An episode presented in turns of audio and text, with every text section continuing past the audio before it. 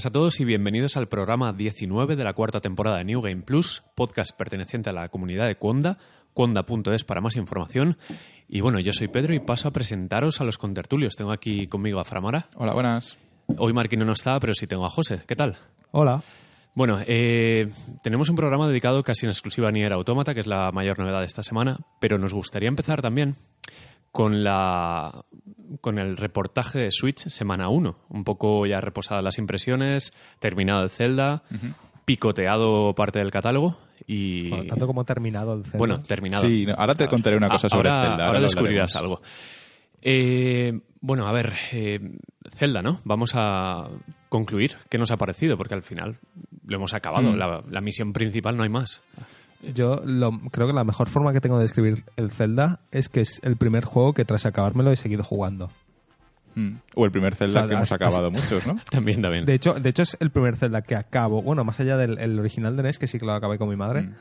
Eh, pero de los 3D y tal es el primero que he acabado. Yo también, ¿eh? Y creo Eh, que Pedro a nivel Sí, historia. eh, yo el más Pero cerca que, que para mí la, sorpresa es que lo he acabado y he seguido jugando, Mm, ¿sabes? Eh, que no me ha pasado nunca en ningún juego de estos de mundo abierto, más allá de GTA V y simplemente en GTA V Pero porque, hacia el mono. Sí, porque GTA V, ¿Sabes? claro. Pero porque GTA Claro, V pero- tiene muchas cosas después de la Sí, pero, la pero yo en. GTA V, después de acabármelo, no, no hacía misiones. Me, decía, me dedicaba a liarla. Sí, lo, lo típico. ¿vale? En Zelda sí que estoy haciendo cosas. Me, me, me fui a Mm. explorar, ¿sabes? A, a ver mundo. No sé, es, es como... Mm. No sé, te, te da pie, te, te dan ganas de querer seguir viendo cosas. Sí, también un poco porque, por ejemplo, Zelda, eh, por las regiones que te obliga la historia principal, la parte del sur, sobre todo, la dejas casi ¿No sin hacer. Eh, Sí, sí, el juego sí. no te invita a ir más allá de los recuerdos, quizá. Sí, Creo que hay uno o dos. Porque Pero, las- pero ni eso, ¿eh? Yo acabé el juego Mm. habiendo hecho lo de los recuerdos y me quedaban dos zonas por, por descubrir. Sí, la- es que la zona del sur del juego no, no te lleva allí, entonces eh, De hecho, esa zona hay una- mucha una- cosa que hacer, sí. Un pueblo. Mm. Hay un pueblo que no, que no había visitado. Mm. Sí, yo he descubierto un pueblo cerca de Jatelia. Mm. No sé si se llama Onaona, me parece. Jateno. No sé. Jateno en inglés, pero se llama Jatelia en, en español. ¿Ah, Ha- sí? Han traducido el, el nombre de los templos y eso Sí, es un Ah, vale. idioma inventado. No sabía. Sí. Pues eh, yo no estoy de acuerdo con el... No estoy motivado a seguir jugando a Zelda. Eh, mm, creo que no es tan rico en mecánicas como para eh, disfrutar de los encuentros con enemigos. Si juegas es para descubrir eh, escenario, misiones secundarias. Sí, cosas Tú- que te vas a encontrar por el, Tú y yo vamos a el pelear. mundillo. a, a ver, eh, sí que es verdad que, que el juego... Hay un momento del juego de cuando vas diciendo la historia principal y vas haciendo recuerdos que ya el juego te fuerza, digamos, a acabarlo, ¿no? O te invita muy fuerte a acabarlo. Es como, Sí, sí, sí. tienes que hacer, deja, deja de hacer un poco el borrego por ahí y concéntrate. Pero para mí Pero por los feels más que otra cosa, ¿no? Es, A eso quiero, quiero llegar, que, que para mí, o sea, yo lo acabé no, no porque, porque realmente no quería acabar, en plan de, joder, Mm. me apetece seguir, ¿no? Pero, pero hay como una cierta ur- urgencia, sí. ¿sabes? Que, el- que el narrativamente te, te, te da de, Sí. de, buah, necesito, necesito ir a por Ganon ya, es como, se va a liar parda aquí, va a pasar algo, no sé, es... Sí. Pero realmente es inventado, o sea, te lo inventas tú psicológicamente porque estás, si estás metido en la historia, pues te apetece acabarlo. A, a mí una cosa que, que me pasó eh, fue que, por ejemplo, la última zona de la misión principal que me dejé fue la de la lava. Creo que todos hicimos un poco el mismo, la misma ruta. Fue Eh, la de los sí, coros, la de la sí. lava. Sí, la sí, zona de sí. la lava, por ejemplo, no me invitaba nada a explorar. No, estaba muy agobiado en aquella zona. Me, la lava Pero creo me- que es porque... me- por, por, me por agobiaba, sí. ambiental. Porque Sí, tiene... pero por, por eso, pero yo creo que está hecho a propósito. Claro, claro, o sea, sí, es un poco como pues en los Souls en la zona de los pantanos y historias de esas, ¿sabes? Que siempre Claro. estás ahí. Sí, como GTA con la policía en los antiguos. En plan, esta zona es la última ya cuando... Pero estoy seguro de que tiene bastantes cosas escondidas. Sí, sí, no, por supuesto. Además, de hecho, debes poder subir hasta el volcán, que no he probado. De hecho, mira, ya tengo algo que hacer. A ver, yo sí que he seguido jugando también cuando he terminado el juego, eh, sobre todo si, si voy al baño o si me voy a la cama. Eh, si Sara está viendo algo en la tele y a mí me apetece jugar a algo, pues me cojo la Switch, ¿sabes? Así que, lo, sí que he seguido Yo jugando, tengo ahora, consiguiendo este fin de sets. semana tengo un viaje, Mm. te- me voy de viaje en, en tren, tengo dos horas y media de tren o algo así. Justito. Eh, voy a la Switch, claro, porque justito para el Zelda. No sé, yo, es que ya os digo, no, no estoy motivado a seguir porque, eh, por ejemplo, eh, yo había escrito un poco en el guion del podcast que eh, Metal Gear Solid 5 me motivaba mucho el hacer cosas diferentes en los enfrentamientos, porque tenía un montón de posibilidades y más cuando descubrías todo. Pero en este, los enfrentamientos creo que es lo más rutinario que tiene el juego. sí que puedes hacer cosas con las físicas, descubrimos lo de las gallinas, que podías enfrentarlas a los enemigos, Sí, cosas muy todo el locas. vídeo de Donkey es un, Sí. buen, es un buen ejemplo de lo que se puede Exacto, hacer. exacto. mecánicas. Showcase. Pero eh, el combate es demasiado simple y eh, es como encuentros donde sé que no voy a descubrir ningún objeto que me va a mejorar nada de lo que tengo. Es un poco como, sé, bueno... sé lo que quieres decir. Al fin y al cabo es un Zelda y no es un Dark Souls. Claro, claro. y- No hay loot, O, o ni por siquiera así un Metal decirlo, Gear. Mm. Sí, a ver, sé lo que quieres decir. No hay, no hay esa profundidad de que cada vez que combates contra alguien vas a descubrir una nueva mecánica de los enemigos o lo que sea. Sí, o incluso un RPG en el que subes de nivel, por ejemplo. Eh, eh, esa es la otra que quería decir. Hmm. No hay un...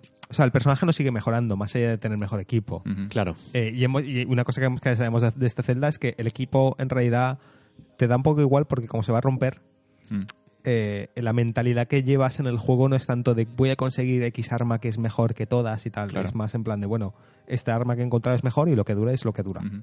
Y a ver, que Eh, sí que me apetece jugar misiones secundarias, porque eh, la que os pasé el otro día es, es muy curiosa y quiero vivirla. Y sé que hay secretos que ni siquiera ha descubierto la comunidad, incluso los que no han salido de Zelda todavía. Sí. Pero el escenario ahí juega en contra el tamaño. Me parece tan grande que me da un poco de pereza sabiendo que no tengo objetivos eh, que me aporten algo nuevo en el juego. Que no hay Claro. misiones que me obliguen a descubrir ciertas zonas. Las misiones secundarias, al fin y al cabo, en el juego son bastante prescindibles. De hecho, son encargos muy tontos. La mayoría que se hacen en una zona muy concreta. Sí. Y habiendo viaje rápido ya en todos los lados, o en casi todos, porque he descubierto un montón de santuarios, es como que eh, uso el viaje rápido y le quita la gracia al juego. Mm. Y no sé, estoy en ese punto de que a lo mejor no lo toco nunca más, pero el sabor de boca que me ha dejado es inmejorable. O sea, Sí, no- sí, eso no lo convierte en un mal juego, al contrario. mejores juegos del año. Eh, Lo he reventado. De hecho, ahora miraremos el marcador de horas, que tú ya lo has visto, más Sí, de 50. Más de 50 o más. Yo estaré por ahí, ¿eh? Porque porque, hemos jugado Si más o menos lo mismo. Si el juego tuviese un sistema de progresión de personaje más parecido a, a un Dark Souls o algo, algo que, en plan que subes de nivel, Sí. ¿Crees que eso te habría hecho jugar más? Eh, seguramente, seguramente. Y, y a ver, que ojalá saquen. Bueno, eh, los DLCs que van a sacar no, no amplían nada de la historia. Ampli- Hay uno El que sí que tercero. amplía historia el tercer sí. DLC, el último DLC es el que va a llevar esto, historia. y mazmorras. Sí, creo, pero las mazmorras es otra cosa de la que me voy a quejar un poquito. Y es que las de las bestias, eh, el primer impacto de casualidad que fuimos al elefante y, y a la otra, a la del desierto, a mí me parecieron geniales. Pero luego las otras dos me parecieron bastante reguleras. Y para solo haber cuatro mazmorras en condiciones, me parece flojo para ser un Zelda. A ver, yo Em, más que reguleras diría que el, el camello pone el nivel Exacto, muy alto. exacto. Que dio la casualidad de que las dos primeras fueron como, ostras, qué locura, madre mía, mi cabeza va a estallar. Y las dos últimas fue como, bueno, esto es demasiado Porque- fácil. Quiero pensar, quiero pensar que está hecho adrede. Em, quiero pensar que el hecho de que no sean mazmorras obligatorias em, da pie a que, a que hayan hecho dos más difíciles y dos más fáciles, ¿vale? Para que en el caso de que no consigas hacer las difíciles, realmente el juego te lo puedes acabar sin problemas. Sí, sí, ya O sea, hay, sin, bueno, sin problemas no, o sea, te lo- te- es- va a ser más hay jodido, obviamente, speedrun pero- de, de una hora ya, es decir, Claro, por eso, pero, pero creo que eso, que, que es porque yo noté una diferencia notable de dificultad de las dos mazmorras difíciles a, a las dos fáciles. Pero en plan de que en unas tuve que usar guía y las otras me las hice pu- pues en plan... Incluso casi los sin bosses, querer. diría. Los Porque jefes, el, el pues los- boss los eléctrico también. a mí me mató, me mató varias veces. Eh, Sí, sí, y los yo- otros yo lo bosses me pasé los pasé mal. casi a la primera Sí, o a la sí, sí, primera. sí. Yo tuve que... El eléctrico tuve que mirar en la guía cómo se hacía más o menos. porque al, final, no- al final te di la pista porque yo lo descubrí por casualidad, Claro, la, la que, por mecánica. cierto, ahora te contaré cosas sobre Ganon. Luego te lo contaré para no, para Vale, no vale, spoilear, vale. pero el combate de Ganon también tiene... Que eso es otra cosa. Los combates de los bosses aún seguimos intercambiando tácticas porque todos los bosses tienen varias formas de hacerse. Sí, es... No, no hay una estrategia clara.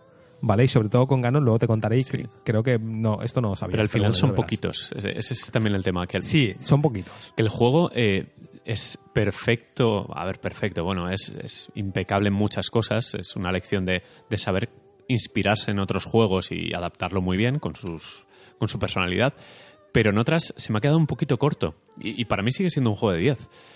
Pero me ha abrumado Sí. tanto que luego las partes donde cogea, entre comillas, porque sigue siendo bueno a ese nivel, eh, desentonan demasiado. No sé, y me he quedado con la sensación de, joder, he jugado a algo grandioso que podría haber sido mucho mejor. Pero bueno, habrá más celdas de ese tipo, imagino. Sí. Sí, eh, al fin y al cabo es el primer Zelda mundo abierto. Eh, si, si ves, bueno, si lees sobre todo el tema de desarrollo que ha tenido, ¿no? El rollo de que los directivos, digamos que dieron pie más a, a- a la- a los diseñadores jóvenes a dar ideas y a, ya ver qué hacían con este Zelda, ¿no? El, todo el rollo este de, de vamos a intentar olvidarnos de las convenciones de Zelda y vamos a hacer cosas nuevas y tal, me da pie a pensar que, que el siguiente solo puede ir a mejor.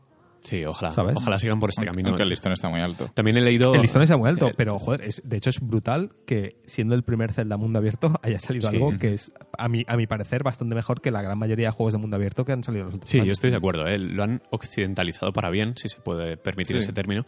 Eh, Se han basado pues en el mundo abierto de Witcher, de Metal Gear, el último, bueno, eh, todos los mundos, los grandes mundos abiertos que conocemos, pero con ese toque japonés y ese toque Nintendo Mm. de atención al detalle enfermizo que, que mola tanto, porque Mm. es, es muy fresco. También eh, había leído a los fans clásicos de Zelda descontentos con este Zelda, pero bueno, imagino que cuando eres muy fan de una manera de jugar a Zelda, pues este pues, desconcierta. A la gente, a la gente no le gusta el cambio. Sí. Eh, y yo puedo entender que hay gente que quería un Zelda clásico. Pero yo creo que el Zelda clásico olía ya. ¿Sabes? Yo no quería, cerrado. yo no quería un Zelda clásico para nada. No, yo ¿eh? no, yo no quería, ojo, yo por eso, por eso desde el principio que vi que este Zelda era distinto, a mí me atraía mucho más que los demás y yo me considero fan de, de Zelda como, como mundo, como lore y tal. Ya, ya os dije que yo no he jugado a todos los Zelda, pero porque creo que la fórmula de Zelda de 3D pues olía ya a cerrado, ¿sabes? Y, y no, ya cantaba un poco, ¿no? Me parece muy bien que hayan cambiado. A ver, yo estoy- Entonces, puedo estoy entender perfectamente la, la idea de que, de que haya fans eh, acérrimos que, que, bueno, pues bueno, no sé, lo han cambiado mucho, a mí esto no me tal, tal. Pero yo creo que objetivamente hablando es mucho mejor juego. Mm, Yo entiendo sus críticas, entre comillas, a, por cierto, a, a las, por ejemplo, a las mazmorras, que sí que yo las veo un poco flojas, que los santuarios Sí. sean como mini mazmorras o salas de mazmorras. Pero- la mayoría son muy simples. Pero a mí eso me Y gusta, una de las primeras ejemplo. cosas que... Perdona, Formana. No, lo, lo de los templos que sean tan cortitos me gustan. Si cada templo estuviese yo media hora en cada templo, yo no, cada uno que veo no entraría. Digo, hostia, Vale, media piensa, hora. piensa una cosa. Eh, a ver, obviamente esto- esta te- teoría no tiene muchísimo sentido tampoco porque el juego se, se, se hizo para la Wii. Pero el hecho de que haya tantos templos cortitos, ¿no lo veis perfecto para la Switch? Yo sí, a mí me una encanta. consola o que, sea, claro, una consola que, que juegas en ratos pequeños, que te llevas al Mm. baño, que te llevas a la cama, que el, el transporte público, lo que sea, mm. eh, haya sido a propósito o no, la idea de hacer templos pequeñitos, y muchos de ellos, realmente está muy bien para un juego portátil. Mm. Sí, pero se nota, a ver, habiendo como 120 templos que hay en el juego, muchos de ellos o son pruebas heroicas eh, de pelear contra un guardián o directamente entras y está el cofre. Es decir, que dentro de Sí, la variedad, que son así, eh, sí. algunos son tan vagos que es descubrir uno y decir, oh, a ver qué, qué trae este templo. Y decir, vale, entras, coges un cofre y te vas. Sí, pero para, para haber sacado ese Pero templo... porque esos los heroicos. cofre- Porque has hecho- cofre- has hecho claro, algo antes. Has hecho la Has historia hecho algo antes. y sí. ese algo generalmente te va a tocar un poco de tiempo. Yo he tenido que estar esperando Mm. 20 minutos a que la sombra de algo estuviese en el lugar Hostia, con, corre- ese no supe para- sacarlo. Sí. No supe sacarlo. ¿No ese. supes? No. Luego te explico hacerlo. Sí, yo he tenido en que llevar una pelota eh, encima durante media hora esquivando monstruos también. Claro. Entonces, la- ahí lo que te están premiando, es la digamos, es la de paciencia antes, o, el, sí. o el tiempo que has usado en, en hacer eso. Eh, pero a lo que quería decir antes es, uno de los primeros comentarios que leí en Reddit sobre, sobre el, el juego a nivel de diseño y demás, es que, digamos que esto es un poco como lo que Apple hizo con, con iOS 7, de llevar el diseño al extremo eh, del cambio y luego poco a poco ir trayéndolo de vuelta a lo que la gente conocía, ¿no? Y tema de sombreados y demás. Pues esto es un poco lo mismo. Se ha llevado el juego a algo completamente distinto al Zelda clásico y ahora poco a poco tiene la oportunidad de poder ir metiendo otra vez elementos más típicos de Zelda, mazmorras un poco más largas, una narrativa igual un poco más lineal, eh, pero siempre manteniendo esta nueva eh, esta nueva línea, ¿no? Mm. Entonces, si el siguiente Zelda, por ejemplo, cogen y meten, pues no te digo todas, pero que un par de mazmorras sean más clásicas, eh, pues no tiene por qué empeorar el juego. No, no, no, sí, sí, sí. Y al fin y al cabo sería un elemento que la gente, eh, los, los típicos fans de Zelda, de Zelda, pues seguramente agradecerían porque es lo que echan de menos, ¿no? Sí, si algo tiene bueno Nintendo en general es que no sé si es el control de calidad, la toma de decisiones, el cómo debaten qué está bien y qué está mal, normalmente lo clavan, o sea, suelen ser muy buenos haciendo Excepto las lo del cosas. chat de voz, pero sí. Sí, Por eso yo creo excepto, que excepto lo del chat de voz. El- sí, bueno. A ver, creo que, creo que hay una diferencia entre el- el- la gente que diseña las consolas y la gente que diseña No, los juegos. ah, Sí, sí, era broma. Los equipos que tienen software, el- Sí. la mayoría son brillantes. ¿eh? Sí. Sí, el hardware es más discutible, pero yo creo que a nivel de Mm. software generalmente lo hacen muy bien. Y si queréis hablamos un poco de hardware. ¿Qué tal esta primera semana? Eh, bien, yo realmente el único problema que he tenido es el que ya comenté, que es el de los mandos. Eh, entonces mi solución temporal de momento ha sido, eh, tengo la consola en el suelo, entre, bueno, yo es que tengo ahora mismo un, un life hack ahí enorme Sí. hecho con el tema de la mesa, porque no tengo una mesa de tele de verdad. es una mesa LAC de Ikea de estas de Metro 20, creo que es algo Sí. así. Y la tele es más larga que... Porque claro, Samsung ha decidido poner dos patitas a los extremos en vez de una pata grande en el centro. Sí. Entonces, si ponía la mesa encima de la tele, se salía por un lado. Así que he tenido que coger varias cajas, ponerlas a la altura de la mesa y entonces poner eh, el tres cuartos de la, de la tele en la mesa y lo que sobresale apoyarlo sobre las cajas, que además tienen revistas para terminar de Sí. nivelar perfectamente. Suena muy estable. Bueno, sí. Claro, entonces ahora mismo la, la consola está en el suelo entre donde acaba la, la mesa y donde empieza la caja. Y ahí tengo más o menos buena cobertura. Pero sí que es verdad que hay veces que estoy recostado en el sofá, igual la rodilla está como en un ángulo así, como superior al mando, y, y empieza a flaquear. Em, yo no sé qué van a hacer. No sé si, si van a hacer un recall de los mandos, si van a arreglarlo por firmware o qué, pero no sé si visteis el tío que Sí. soldó una, una antena. Sí, sí que lo vi, pero me parece un poco Que literalmente es un cable. es es- eh, soldar un cable a, la- a uno de los puntos de contacto de la, de la placa Mm. y poner un lugar donde no hay interferencia. Ostras. Y al tío le mejoró un montón. Sí. A ver, Eh, es, un, es un arreglo súper estúpido, ¿eh? pero que, que lo veías y decías, pues esto lo puedo hacer yo. pero, pero me parece muy fuerte que esto haya salido así, no, no entiendo qué, qué ha pasado. al final es el único problema real. A mí me ¿no? parece el único problema real, ¿eh? Sí, A mí me parece el único problema real. Creo que todos los demás personas que han dicho, pues, oye, es que mi consola se crashea cada 15 minutos, pues cambiará, tío. O sea, Sí, eso sí, es un sí. problema de tu consola. Al no es un final problema se han no distribuido que dos millones de máquinas o algo así y Claro. que haya problemas, bueno, Yo he tampoco notado es. una cosilla claro. que no sé si la habréis notado, no, lo hemos no, lo- no os lo he comentado. Cuando tengo la, conec- la consola conectada al dock, Sí, pero por ejemplo estoy viendo Netflix Sí. eh, en el... ¿Te cambia HDMI? Me cambia de HDMI. Sí, eh. A mí también me lo hace. Elena. Elena se quejó de eso el otro día y le dije, bueno, pues saca la consola del Es lo que he hecho yo, Sí. he quitado del dock también. yo estoy- Pero a mí no me ha pasado. O sea, yo ninguno de los días que he estado en casa usándola y luego viendo pelis o lo que sea, no me ha pasado. A mí sí Pero que me ha Elena el pasado. día A mí me ha sí le pasado y al final dije voy a quitar la consola y ya se arregló, pero es Sí. que me lo, me, lo cam- me lo quitaba cada... Puede ser. Siete, yo creo que ocho es más minutos, culpa de la tele. Creo que es más culpa de la Sí, tele. no sé qué está pasando ahí, pero sí que es verdad que me Porque cambia de la HDMI. tele, la, nuestra tele tiene eh, switch automático de HDMI Mm. en cuanto detecta una señal y si la consola tiene ahí un micro, una micro señal de HDMI de vez en cuando que hace algún Una, pulso o algo. una, una cosa, una teoría que tengo. ¿No será como en la Wii U el canal Noticias que cuando la dejabas apagada en modo reposo, cuando Eh, entre eso una novedad o algo así, la, no Eso se ve es. corriente? Puede ser. Claro, puede ser que, que en, que en esos momentos en los que la consola pide eh, señal, que haya una mini activación del HDMI o lo que sea, y la tele lo detecta como este cacharro quiere Es, tomar es control un de la coñazo tele. terrible. El otro día estaba jugando yo al. FIFA, Ana deja la consola en la base, yo estaba además con el balón en los pies y de repente se cambia el HDMI y dice, no, Sí. por Sí. favor, Em, putada. No sé si se puede en nuestra tele, deberías poder de- configurar para que no cambie automáticamente Espero, HDMI. espero, porque a veces enciendo sin querer la Play y ¡pam! Y se me Eso cambia el es, canal. es lo mi- es que es, es lo mismo, es lo Hmm. mismo, solo que la, la- la consola lo está haciendo, pues eso, sin querer. Vale. Entonces, yo voy a mirar en los menús, seguramente se Hmm. pueda desactivar el, el auto switching de HDMI. Pues eso, lo que decía, que parece ser el único problema real de hardware Sí. y seguramente sea solucionable, espero que sin chapuzas, Ojo. que sea por firmware. que, que para mí eso sea problema. Sí. Otra cosa son lo que yo considero eh, deficiencias en el diseño. ¿Vale? Y ahí Hmm. entraría por primero, lo primero para mí, que la pantalla sea de plástico. Sí. Eh, eh, Eh, que realmente es algo que, ojo, y es algo que yo nunca me he quejado de ello en la Vita. Y la, la pantalla de la Vita también es de plástico. Em, entonces, no, o sea, lo que quiero decir es que yo realmente nunca he notado que la, la pantalla de la Vita se me, se me- se me haya rayado. Y la de la Switch de momento tampoco. Igual para mí luego no, no resulta ser un problema. Hmm. yo le he puesto el pero- protector, ¿eh? Yo también se lo he puesto Claro, pero, pero creo, creo que es eso. El hecho de que sea una pantalla de plástico de por sí la hace más frágil Mm, y, y mucha gente la pone protector y seguramente yo, mira que los odio, mm. Pero solo por Y es que precaución acabaré me poniéndoselo. paranoiado hasta tal nivel que parezco Indiana Jones poniendo del ídolo, ¿sabes?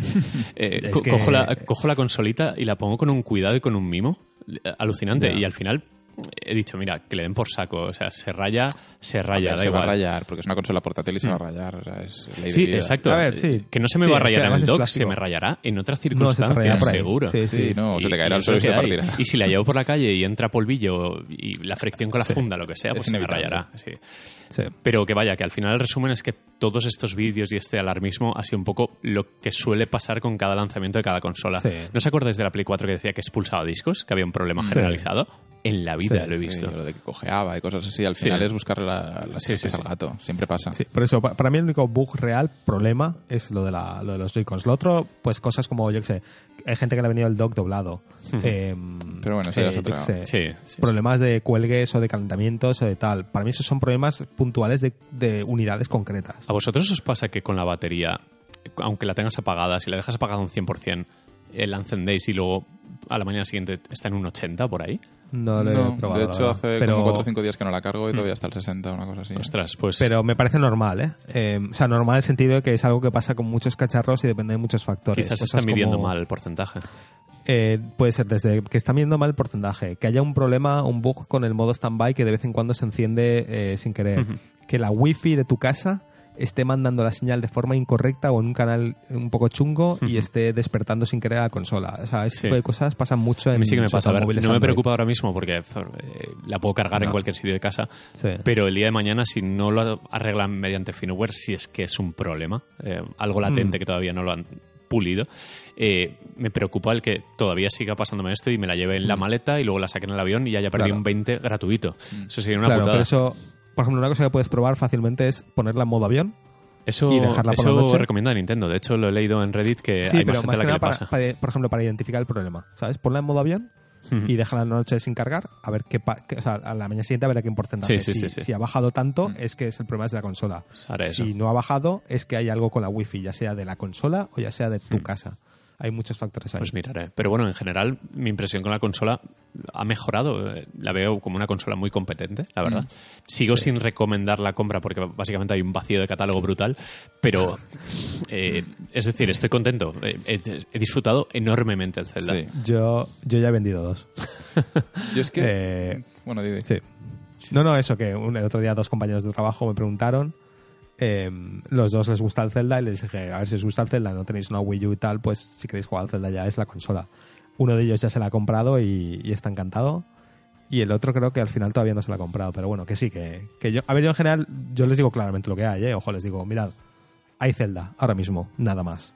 En abril tienes el Mario Kart y tal. Y la verdad es que en general se ve que la gente, el tener Zelda, en cuanto tengan un poquito de hype, a la gente le, le tira bastante. ¿eh? Sí. Nada más, una vez enganchen el Zelda que no lo van a soltar, eso está claro. Claro. Pero yo, por ejemplo, la semana pasada no soltaba la Switch eh, hasta que terminé Zelda y tal. Y luego desde entonces sí que es verdad que sí que la he cogido, pero mm, bastante poco. O sea, la tengo mm, relativamente normal, Sí, muerta que- de asco. O sea, yo creo, lo, creo que lo raro es lo de, lo de estar todo el día jugando al Zelda que estábamos Sí. haciendo. Eso es lo raro. Es que lo hemos, Y- y lo hemos normal que- devorado. Ahora estoy un Claro, poco en y ahora- espera y que que hay salga poco catálogo, el The Binding of Isaac. Sí, esta que sale, sale esta semana. Es decir, ya, ¿no? por suerte, Sí, no, sí. no tenemos que esperar más. Pero al que no le guste a Isaac, eh, tiene hasta el 20 largos de abril, hasta Mario Kart, si es que no lo ha jugado ya en Wii U y lo tiene quemado. Eh, Es que es, un- es un gran problema. El lanzamiento ha sido desastroso en cuanto a planificación. Eso es innegable. Y bueno, nosotros porque Isaac, si no estaría cogiendo polvo hasta Mario, ¿no? pero Básicamente. también has jugado también has jugado otros Sí, juegos. sí, ¿no? ahora, ahora hablaré de los juegos. Eh, ahora. quería, quería enganchar sobre todo el tema que decías de, bueno, de eh, estás vendiéndola a los amigos y tal. Sorprendentemente, ha vendido muy, muy bien. En España, Sí. según los datos que han salido, ha sido la consola con más ventas de inicio, que se recuerda, Sí. vaya, que Eh, me ha parecido... Amazon, Amazon puso un tweet que también era la consola que más habían reservado y tal Ujú. en la historia de Amazon España. Y, y bueno, y en general en España es la consola que más se ha vendido en, su lanzamiento, que me parece brutal, no me esperaba Sí, para nada. Además, la sensación que dan los comercios es que haya patadas. De hecho, es, un- es una realidad. Al menos aquí en Valencia, en MediaMarkt, el otro día había como 30 en la estantería. Parece Sí, que eh, no ha habido efecto Wii en cuanto a escasez y, y ansiedad del comprador.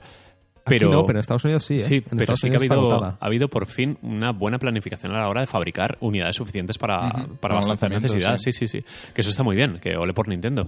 Sí. Pero vaya, que me sorprenden las ventas para el clima que se respira, ¿no? De, de parece que no haya obsesión por Switch, que sea como la gente está un poco al tanto de lo que hay, pero sin decidirse, pero no. No, pero además yo, por ejemplo, puse en la lista, en Twitter puse en la lista el código de amigo este, me agregó bastante gente y siempre que entro, ahora ya no tanto como la primera semana, pero siempre hay varias personas y todos jugando a Zelda. Sí, sí, sí. Eh, de hecho, bueno, los números son, eh, vendió 45.000 unidades de lanzamiento. No sé qué se considera lanzamiento, si considera viernes, sábado, domingo, exactamente qué se considera el lanzamiento. Ujú. Eh, y el récord anteriormente lo tenía 38.000 eh, PlayStation 4, o sea que son... No, no, es, un- es una pasada, son unas geniales y me alegro muchísimo. Y además, un Eh, 80 y- ¿Fuisteis vosotros que dijisteis que consolas había patadas, pero el Zelda estaba agota- estaba agotado? Sí, sí, eh, yo lo, Vale. lo vi en, el Mediamar de, de Colón, aquí en Valencia, había como 30 Switch y había dos Zelda. Mm. Ya está. Joder. Zelda se por cada. Es el 88% de las Switch vendidas. ah, Casi se han 9 vendido de cada Zelda. 10 personas Sí, se la lleva con... con un Zelda. con y el resto de las personas han estado jugando al Tetris. El, al One to Switch. Al One Al to One to Switch. Bueno, si queréis, hablando del One to Switch, eh, os puedo enlazar con, con lo que he jugado. He podido probar el One to Switch, ya nos hizo un poco una review eh, blanco. Eh, he probado la de las canicas, me la enseñó, me la enseñó un amigo para un poco venderme lo de la vibración. Está bien, pero también salí un poco de. Ok, Es que creo que hemos generado demasiado hype con Sí, sí. las canicas, ¿no? Es como, exacto. es como un título es ya. como el de benchmark, ¿no? De, así de guay es, pruébalo, te cambiará la vida. Pero sí que es cierto que es, es muy interesante lo de la vibración, o sea, está muy conseguido. Mm. El de ordeñar, que parece una tontería, te dice, no mires a la pantalla y cuando haces bien el movimiento, notas Sí. que pasa más leche. Es un, es un poco desagradable contar esto, pero es así. Eh, probé otro, el de las canicas, ¿qué probé más? Eh, bueno, no recuerdo, probé otra prueba, creo que la de... Hay una de cofres que tienes que... Están atados con una cadena y tienes que quitarle como el nudo, tienes que deshacerlo y es de girar el mando. O sea, el, el mando es el cofre, el Joy-Con. Sí. Y a ver, sigo pensando que esto debería haber sido incluido en el pack. Es, son demos técnicas de mira el Joy-Con qué cosas hace. Pero bueno, eh, a ver, funcionan. Si, si eres como Blanco que te lo has comprado, pues disfrútalo porque funciona Claro. bien. Mí me Pero, gustaría joder, tenerlo, eh, sobre todo para cuando viene gente a Es casa. el party game, sí, es- Enséñame la Switch, ¿no? Porque es la novedad y que, Exacto. que, bueno, enseñe el Zelda. Sí, pues, sí, va a mal. Es- ¿Qué me vas a- qué me va a Pero yo no me voy a gastar lo que cuesta. No, no, eso- Switch, eso- eso Pero claro, euros. eso, es la contra. No Sí. voy a gastar los 50 o 45 Ya, euros. eh, no entiendo por qué no lo han incluido, porque sería una buena manera de... 20 euros, tío, reduce el precio. Ya, ya, a 20 Es que- euros y ya está. O por lo menos una demo. Una demo incluida en la consola o Sí, a lo mejor Sí. 5 pruebas, si son 28, regálame Sí, 5. pon la de las canicas. No, porque es el vende, el vende juegos. Exacto. el de las canicas. Exacto. Bueno, y aparte del One to Switch, he podido probar dos juegos eh, digitales de la eShop. Me he comprado la, la expansión precuela de Shovel Knight, que es el Spectre of Torment, que llevas a- al Spectre Knight. Eh, bien, a ver, es, es la campaña de Shovel Knight con los niveles ligeramente cambiados, nuevas mecánicas de juego. Eh, quizás me ha decepcionado un poco porque tengo Shovel Knight bastante reciente de Vita Sí. y lo quemé muchísimo ese juego. Y me ha parecido como de, vale, vamos a reposar lo que tengo por delante en Play 4, el Zelda y tal, y ya me pondré con él. Quizás lo reservo para un viaje importante, el de bodas o algo. Pero bueno, es muy recomendable. Lo malo el precio, que son 10 euros. Ya. 10 euros solo la expansión, cuando el pack completo con las cuatro campañas vale 25. Pero claro, como ya he jugado lo- Shovel Knight entero y, Ya, y bien si no jugado, vas a jugar, a lo mejor tampoco entero otra Sí. vez. Es raro. pero bueno, ya entramos con el tema de los precios de Switch, que sí o sí están subiendo respecto a la competencia para recuperar dinero, qué sé yo. Que ha, ha pasado con el Rhyme, ¿no? Que va a valer... Pero, bueno, hay una La historia por escucha el, original es lo del, lo el de los cartucho. cartuchos son más caros. Sí, sí. Bueno, me, me imaginaba que era algo así. La fabricación pues es, es más costosa. Es que el, el aditivo ese de que sabe más. Es cuesta caro, es caro. Tienen que sacrificar caro. Lo, unicornios. ex- lo extraen de, de un, de un escorpión de un De lo- desierto. no, de todos los amargados de internet. La bilis. Son la- son- sí, Entonces son sería la- muy la barato, bilis. ¿no? Manda sería tu muy- bilis al Club Nintendo. Eh, bueno, eh, y aparte del Spectre of Torment, que bueno, lo recomiendo porque la calidad del juego es enorme, Mm. sigue siendo una maravilla, he probado el Blaster Master 0 por nostalgia pura. Yo jugué a Blaster Master en su día, un juego de Sunsoft para NES, que tuvo secuelas, si no me equivoco, para Mega Drive y una para PlayStation 1, me suena. Básicamente es Blaster Master, es un, un juego de acción con algo de plataformas que mezcla varias perspectivas. Tienes el scroll lateral de toda la vida y una rollo desde arriba, que es como usaban muchos juegos en 2D que o tiraban de, del lado o, Sí, desde arriba. sí. Eh, es un remake, remasterización, porque tiene novedades inéditas, pero es muy respetuoso con el original en cuanto a fases, músicas y demás. Y lo que me ha sorprendido de este juego, aparte de que, bueno, lo han mimado mogollón, sigue siendo, o sea, tiene la esencia del Blaster Master original, sobre todo la música, Sunsoft eh, lo petaba en 8 bits. Eh, está muy bien adaptado eh, al el control del mando. Lo único que me escama, bueno, tiene una vibración muy chula. Han, han aprovechado el rollo de las canicas y la vibración HD para meterlo en el juego. Está muy, muy bien. Se siente muy bien cuando en la intro acelera la nave y tal. Eh, se nota cómo acelera en el mando. O sea, son distintos grados de vibración y muy convincentes. Pues eh, lo único que me chirría un poco es la cruceta del Joy-Con. La putada que tiene ese mando es que para que se pueda usar a dos jugadores y Ya, todos la- tengan botones, La, la cruceta no cruceta.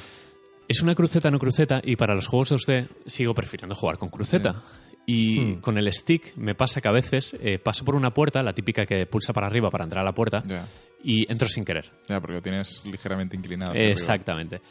Y quiero que haya una solución en un futuro. No sé si habrá alguna plantillita, alguna goma que se la pongas a la botonera y te la crucetee un poco más o algo así. Vita sacaron algo Sí. así, por ejemplo. De eso va, va a haber 20.000 cosas seguro. Mm. Y si no, el mando pro. Sí, eh, pero claro, yo lo quiero jugar en portátil. Ya, que es la obvio, gracia. porque es Sí. un juego de portátil, me refiero. Es... Son- No, pero Mad Cats o alguna empresa Sí, de estas sí. sacará 20.000 pegatinas Alguna- y tipos sí. y tal para hacer el mando sea un más mando. como lo que compramos ahí por en la Tokio Vita, para la- Vita. Sí, lo de Sí, la la Vita, Y bueno, salvo eso, eh, vale 10 euros también. Me sigue pareciendo excesivo todos estos precios, pero espero que haya política de rebajas que también copien a la competencia para bien. Eh, y bueno, eh, los he comprado un poco porque son en 2D, son muy bonitos, suenan muy bien, porque es portátil, y también porque no hay nada más. Que ese es un poco el, el miedo que tenemos ah, a partir de Isaac, ¿no? Sí, yo Porque en tengo Mario Kart... Isaac por, por eso, porque me va a volver a hacer coger la consola que, que, joder, la tengo en casa dos semanas y lleva cinco días parada. Ya, ya. Porque Mario Kart, seguramente, bueno, yo a lo mejor lo compro por el tema de jugar online. Mm. Eh, yo en el Mario Kart igual le doy, ¿eh? Sí. Yo era reacio, pero eh, vi el vídeo el otro día Hmm. y oh, parece una tontería, pero lo que me lo vendió fue que el modo batalla eh, Es el clásico, sí. tiene eso sí que es verdad. mapas Eso de sí que molaría batalla. jugarlo. Eso sí, y Sí. además... Es que yo era la queja, la queja que tenía que el de Wii U es que a mí el modo batalla me gusta, pero los mapas eran los circuitos normales, Sí, no tenía y- ningún Y sentido. el jugar a pantalla de partida online, si lo respetan, mola Sí. mucho. mm. Correcto. Eso, eso puede molar Sí, mucho. habría que... bueno, habrá Sí, que para hacer un, un duelo parejas. ¿Qué día sale? Sale el No sé. 28 de abril, me parece, algo así. Mm. Es que es mucho tiempo, vale. Claro, pero bueno, eh, es lo que hay. Claro, es que lo quería ya, Ya. Mm. para Es que concretamente ten- el 25 tendría- 26. Tendría que haber salido de lanzamiento. Es, son esas cosas que, que me matan de, de la decisión que ha tomado Nintendo, pero seguro tenía que cuadrar números o algo y la han sacado ahora. Bueno, eh, cerramos el tema Switch de momento porque no hasta Isaac creo que no, no va a haber nada. Bueno, Isaac la semana, semana. sí, la semana que viene pues traeremos a Isaac como, como uno de los protagonistas. Eh, ¿Habéis jugado algo más? Yo no, a No. Nier, pero luego Yo es que tengo, yo sí que he tocado cositas por aquí. habla de cosas.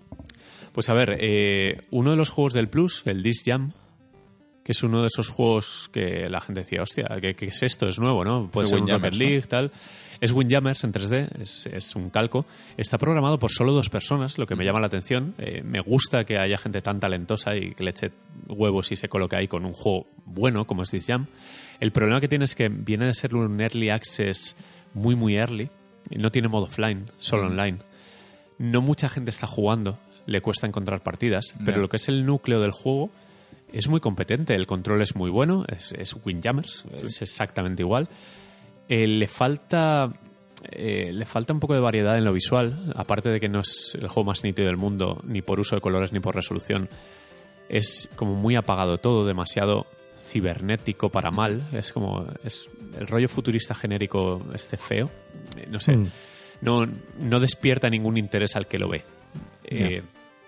Pero lo que es el control es tan bueno y es tan emocionante jugar a un Windjammers Sí. que es que da igual, o sea, lo puede todo.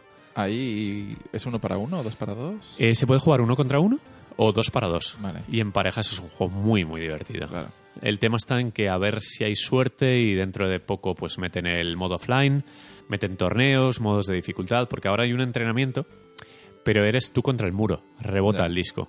Te sirve para... O sea, no hay una IA, no han implementado No, no, una no, IA, no hay IA. básicamente. Y esa es la pega, que ahora mismo pues, es un juego incompleto totalmente. Pero tiene futuro. Lo único es que el futuro conservará base de jugadores, no lo sabemos. Puede ser un Drive Club o puede ser un juego que caiga en el olvido para siempre y ya está. No va a ser un Rocket League, porque Rocket League salió entero. Pues y Rocket lo League no se repetirá en mucho tiempo tampoco, Exacto. ¿eh? Rocket Eh, League salió entero y encima han añadido más. Sí, sí, sí. no, Rocket League está en la Ha cresta salido, de la ola. ha salido hoy un- uno que se llama, un modo de juego que se llama Drop Shot, que es de hacer Sí. un, un mate contra el suelo, ¿no? Algo así. No sé, he perdido, pero bueno. Que... No, no, tiene de todo. idea. Sabéis que tiene baloncesto, ¿no? Y que no lo hemos Sí. probado. Es que, Pero bueno, son DLCs que tampoco creo sí, que tengamos. no, deberíamos volver algún día a Rocket League. Por lo pasamos bien, ¿eh? Qué bien lo pasemos. He probado un juego de iOS, que bueno, ya lo había jugado anteriormente, pero ahora le estoy dando duro, que se llama Dandy Dungeon. Me suena que tú también lo... Lo he bajado, he jugado 10 minutos un viaje de metro y ya está, no, no he probado más. Yo os lo recomiendo porque es, es gratuito. Es una especie de puzzle barra roguelike.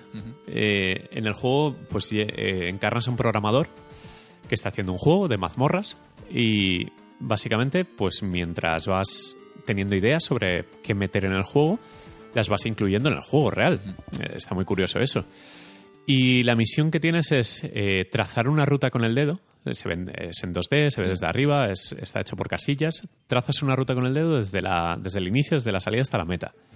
Y ahí vas calculando si te va a quedar estamina o objetos suficientes para matar a los monstruos que tú quieres que te cruces con ellos. Y es una especie de gestionador de recursos, eh, como las mazmorras se generan de manera aleatoria, pues tienes un poco que estudiarla a simple vista y decidir en tiempo récord, porque hay un contador, eh, cuál es la ruta más óptima para poder superar el nivel. Y engancha como la droga. El problema mayor que tiene es que como es de naturaleza free to play, te toca pagar si quieres eh, hacer que el tiempo pase más rápido. Ya. O tienes una, Tienes unos energía, tickets. ¿no? Algo así. o- Sí, tienes una energía y cada intento en una fase vale X energía. Sí. Que te atascas, a lo mejor tienes que dejarlo un día entero para volver a intentarlo. Y esa es la putada. Y es que cada, cada arroz, porque aquí se mide por un arroz para una bola Sí, de arroz para resucitar, vale dos pavos. Es como ¿sabes? iros a tomar por culo. Suerte. Suerte que voy a comprar esto. No compro cosas para el Pokémon, que es mi vicio diario. Voy a comprar para esto. Pero probadlo, porque realmente merece la pena. ¿eh? El juego tiene muy buen gusto para todo lo que es grafismo, para el sentido del humor. Está traducida al inglés con un poco de English, pero parte es adrede. Es- es- está, está muy bien. O sea, es un juego que engancha. De hecho, lo retomé porque la Edge le cascó un 9. Dije, vale, voy a ver realmente qué contiene esto. Y contiene un juego muy interesante. O sea, Ah, que pues recomendadísimo. Lo, lo retomaré porque se me, se me olvidó que lo tenía instalado y, y- y no le he seguido jugando. He probado muy poco Ghost Recon Wildlands. eh, he jugado en cooperativo y mejora un montón, pero ya os lo reservaré. Me gustaría que os lo comprarais, la verdad. Me gustaría que lo jugarais porque eh, esto a cuatro es muy guay. Me vais a hacer pillar una Play. Hay que pillar la Play y tenemos que jugar a esta cosa, por favor. Y eh, otro de Ubisoft, que este, este fin de semana era el Free Weekend, Steep, el de snowboard, esquí, etcétera, ¿Se podía que doy tanto por saco con Sí. él. Sí. ¿Has podido jugar? No. Porque en este Free Weekend los servidores se han petado y es un juego always online. Y entraba al juego, me cargaba, que tarda en cargar como eh, cinco minutos. Eh, me iba a lanzar por el, por el barranco, por la nieve, y el, servidor me daba error y me devolvía la pantalla de inicio. Qué bien, ¿eh? A mí eso me pasa siempre que voy a hacer snowboard en Andorra. Sí, me voy a tirar sí. por la montaña y de repente servidor petado.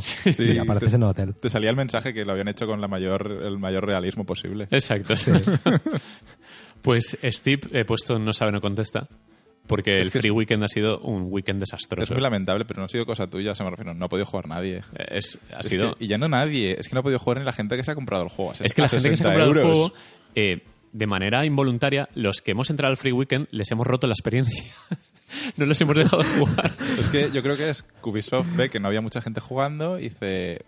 Y solo tiene un servidor para ese juego. Sí. Y dice, bueno, vamos a ver si haciendo un free weekend la gente se anima a jugar. Y entonces Sí. en ese servidor juega todo el mundo. Juega todo Dios. Lo hemos roto, lo hemos roto, Entonces, pues sí, no, sí. no, no. Y lamentablemente no, no he podido jugar casi nada. El domingo a última hora lo retomé.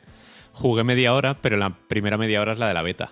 Y dije, esto ya lo he jugado. Y lo jugué con desgana. Ya, Por lo que voy a esperar a otra rebaja más de Steep. Ya está 30 euros, por cierto. no te preocupes. Es el plus del mes que viene. El plus del mes que viene No jugaremos a Steam.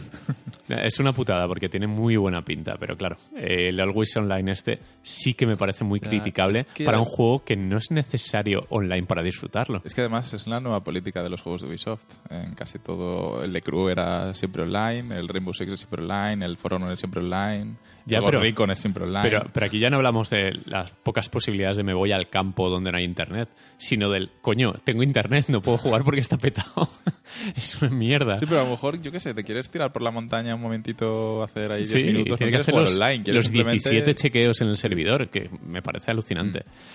Pero bueno, es lo que hay. Eh, un fin de semana fallido en Steep. Eh, Lo aparco un poco más lejos porque me ha dejado un sabor de boca muy amargo. Y hasta ahí puedo leer. Ya le he dedicado muchas horas a muchos juegos.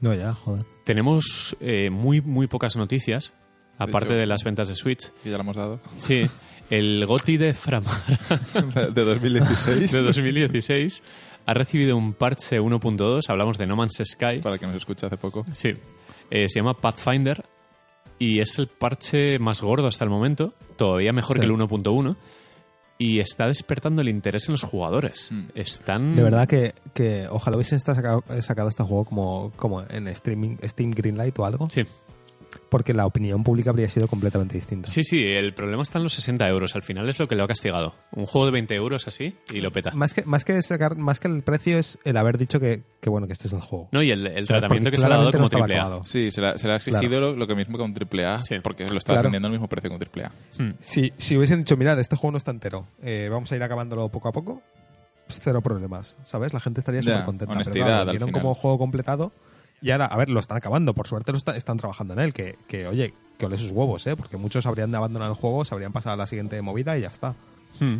Pero oye, al menos están trabajando en él, lo están mejorando y con suerte en seis meses será el juego que nos prometieron. Sí, he terminado, he terminado de ver la tercera temporada de Silicon Valley y Sí. eh, aparte que me recuerdan físicamente Samurai a Richard Hendricks, eh, ve analogías con Pied Piper y No Sí. Man's Sky.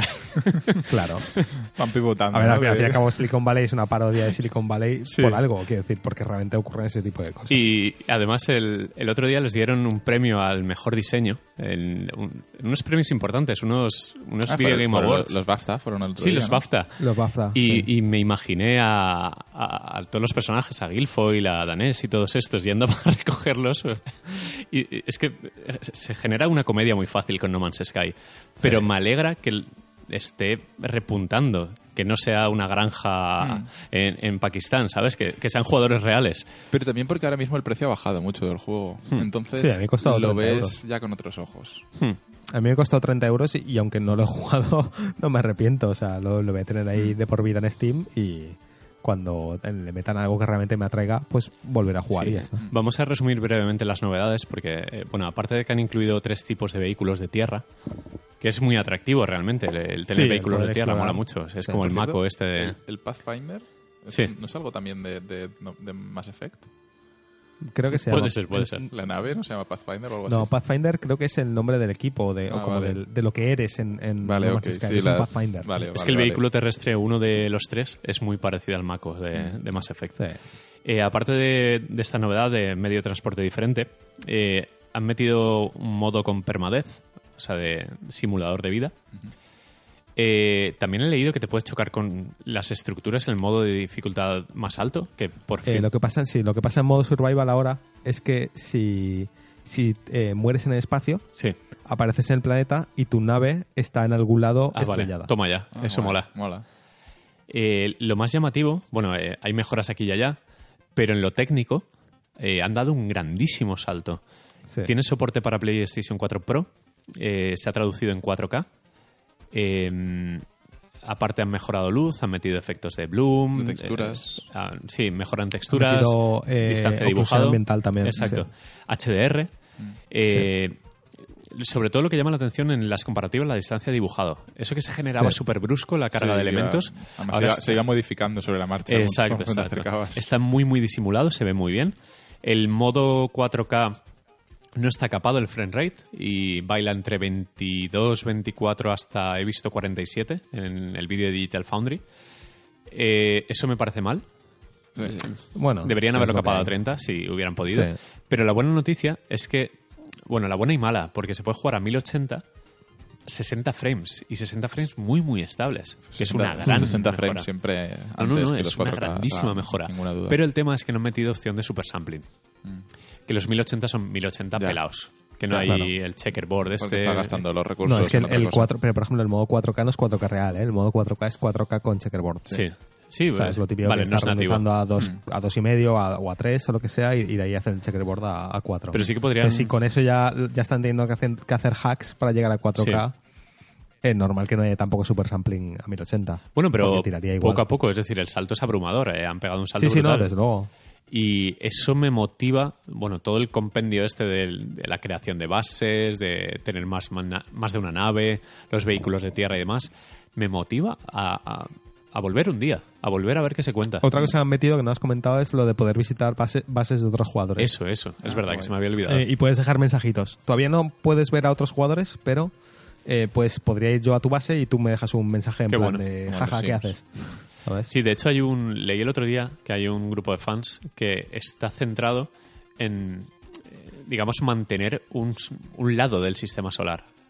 Claro, y, crear bases Sí, y tal. que, Eso que tienen muy como, guay. como una galaxia que es suya. Están poblándola, están está nombrándola, están porque- manteniendo planetas. Si al final consiguen meter un multijugador real, en plan ojalá. ver a otros jugadores, el poder realmente que ya haya una especie de ciudad o, o un sistema de planetas con, con ciudades molaría bastante. Hombre, en el momento en el que metan multijugador, si eso llega a verse, eh, Yo I mean, eh, estoy jugar. dentro, a, Sí. pero a muerte. Dejo todo lo que haya que hacer y me meto ahí. Y, y no dudo que estén en ello, ¿eh? Yo, yo creo Ojalá, que ojalá. están en ello y, y lo meterán. Parece que han ganado tanto, tanto dinero y han- les ha jodido tanto. eh, Es que tiene que joder mucho que todo el trabajo de los últimos años. Yo os lo dije, Sí. yo os lo dije que, que no me creía que, o sea, quiero decir que sí, que muy mal, que lo habían hecho cagada y tal, pero, pero yo no, no pensé que había un mala, mala baba de parte de ellos. Yo creo que realmente tuvieron presiones externas o lo que sea y tal, no llegaron a tiempo y, y menos mal que eso, que, que, oye, que le han echado huevos y se han puesto a trabajar sí, sí.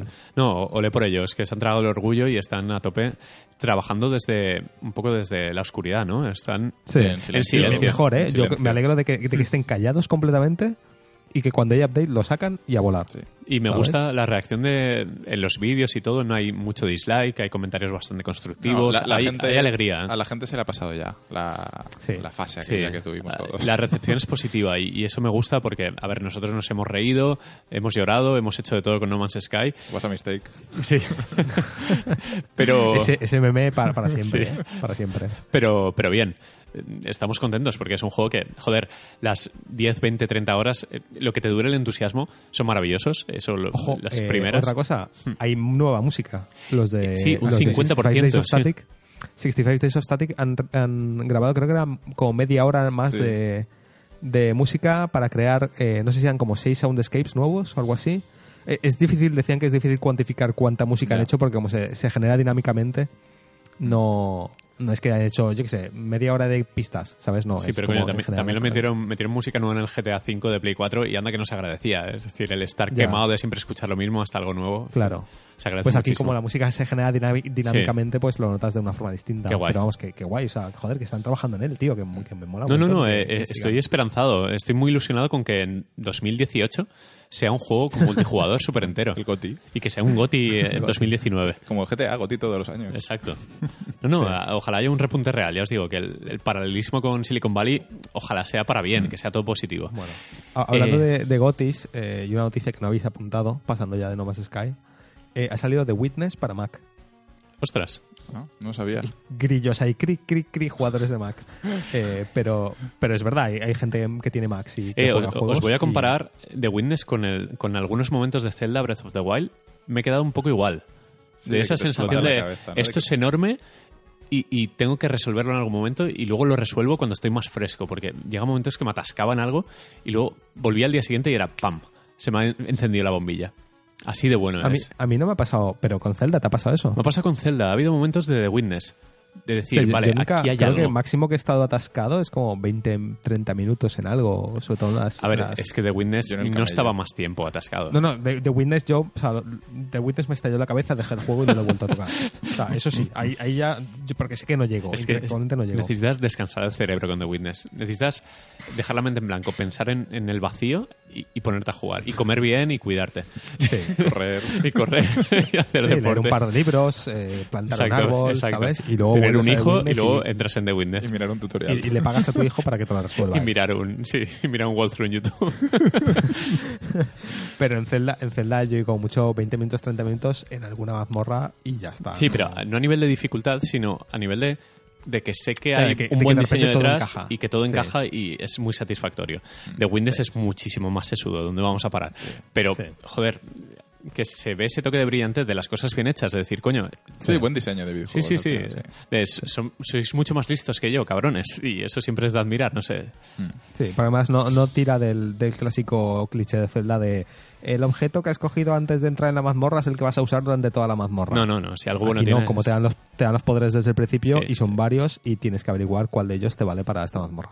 Bueno, pues O to- bueno, todos, de hecho. Bueno, terminamos el- la primera sección de podcast. Nos vamos a meter de lleno con Nier Automata. José, saca la libretita. Yo creo que al final acabarás jugándolo porque te lo vamos a vender, ¿eh? Venga, va, Eh, hacemos un pequeño corte y volvemos enseguida. Hasta ahora.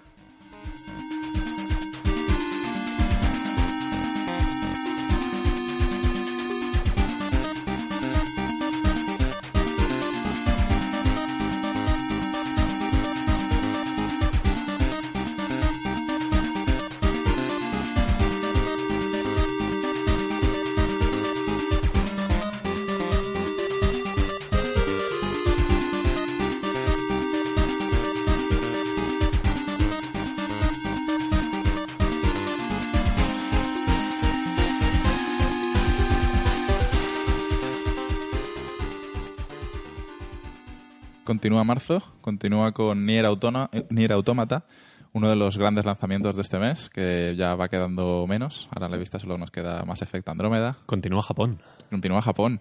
Y no acaba, porque llega el mes que viene llega a Occidente Persona 5, que a Madre nosotros no nos gusta, pero bueno, hay, hay a quien sí. Y que ya se lleva un 10 por ahí. Sí. Está siendo un año bastante guay lo que llevamos Sí, para sí, los Jap- japoneses. ¿eh? Japón se ha, Sí, se ha para- desatado, ¿eh? De- el otro día había un, había un hilo en Reddit, eh, en, en un subreddit que se llama True Gaming, que es como sobre discusiones un poco más serias sobre Mm. juegos, que hablaba sobre eso, sobre si Japón estaba repuntando después de unos años así más flojos. Sí, porque Eh, en, en Japón está un poco muerto todo el tema de A ver, había, había gente que decía, y- había gente que decía que esto venía un poco de, más de largo, de, de los últimos cinco años que se han puesto las pilas. Mm. Pero sí que es verdad que yo en este último año he notado un, un cambio. De hecho, yo he cambiado de opinión. Yo he sido siempre muy anti juegos japoneses, no por nada, sino porque no me gustaban. Y últimamente, entre Resident Evil, Zelda, em, Dark Souls y demás, estoy Sí, cambiando ¿no? Y el año pasado opinión. acabamos el año con eh, Final Fantasy XV, Mm, The claro. Guardian, me refiero... Por sí, eso sí, que es cierto. Se está Japón a- poniendo Japón a tope. Mm. Sí.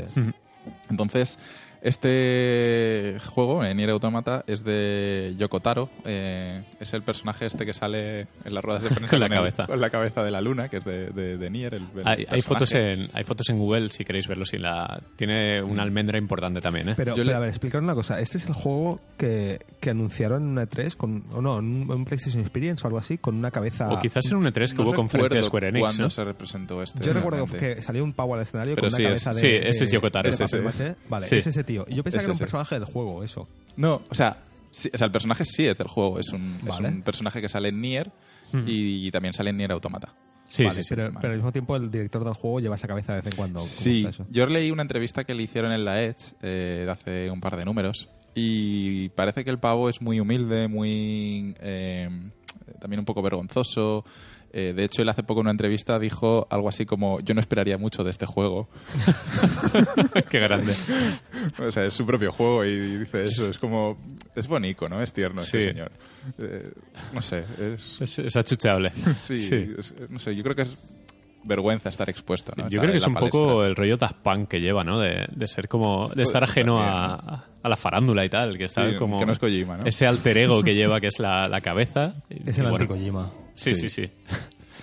Eh, bueno, el primero, el primer juego de, de Nier fue de Square Enix exclusivamente. Eh, en este caso se han apoyado en Platinum eh, para, Sí.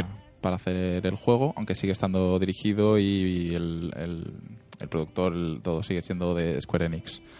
Eh, yo no he jugado a Nier, ni siquiera tampoco a los, eh, A los Drakengard, Drakengard. que, que todo forma parte del mismo universo. En teoría son spin-offs o mm, tiene una línea temporal muy amplia. Por, por ejemplo, de Nier a Nier Automata han pasado como 8.000 años, si no me equivoco. o sea, me refiero.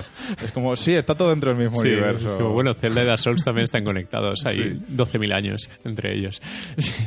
Tú sí que habías jugado alguno, ¿no? Yo he jugado a Nier. A He jugado a Nier. eh, jugué después de... Bueno, fue un sleeper total. Nadie Sí, le hizo ni puto ahora es un caso. juego de culto. se revalorizó por mala distribución, tal, por ser un juego menor, entre comillas, a nivel, pues, eh, a nivel calle. Eh, lo compré, tuve la suerte de comprarlo cuando todavía no había explotado el boom. Lo pude jugar poquillo, dos, tres horas. Y lo primero que me llamó la atención la banda sonora. Mm. Eh, La banda sonora se ve que es un sello de identidad de la saga.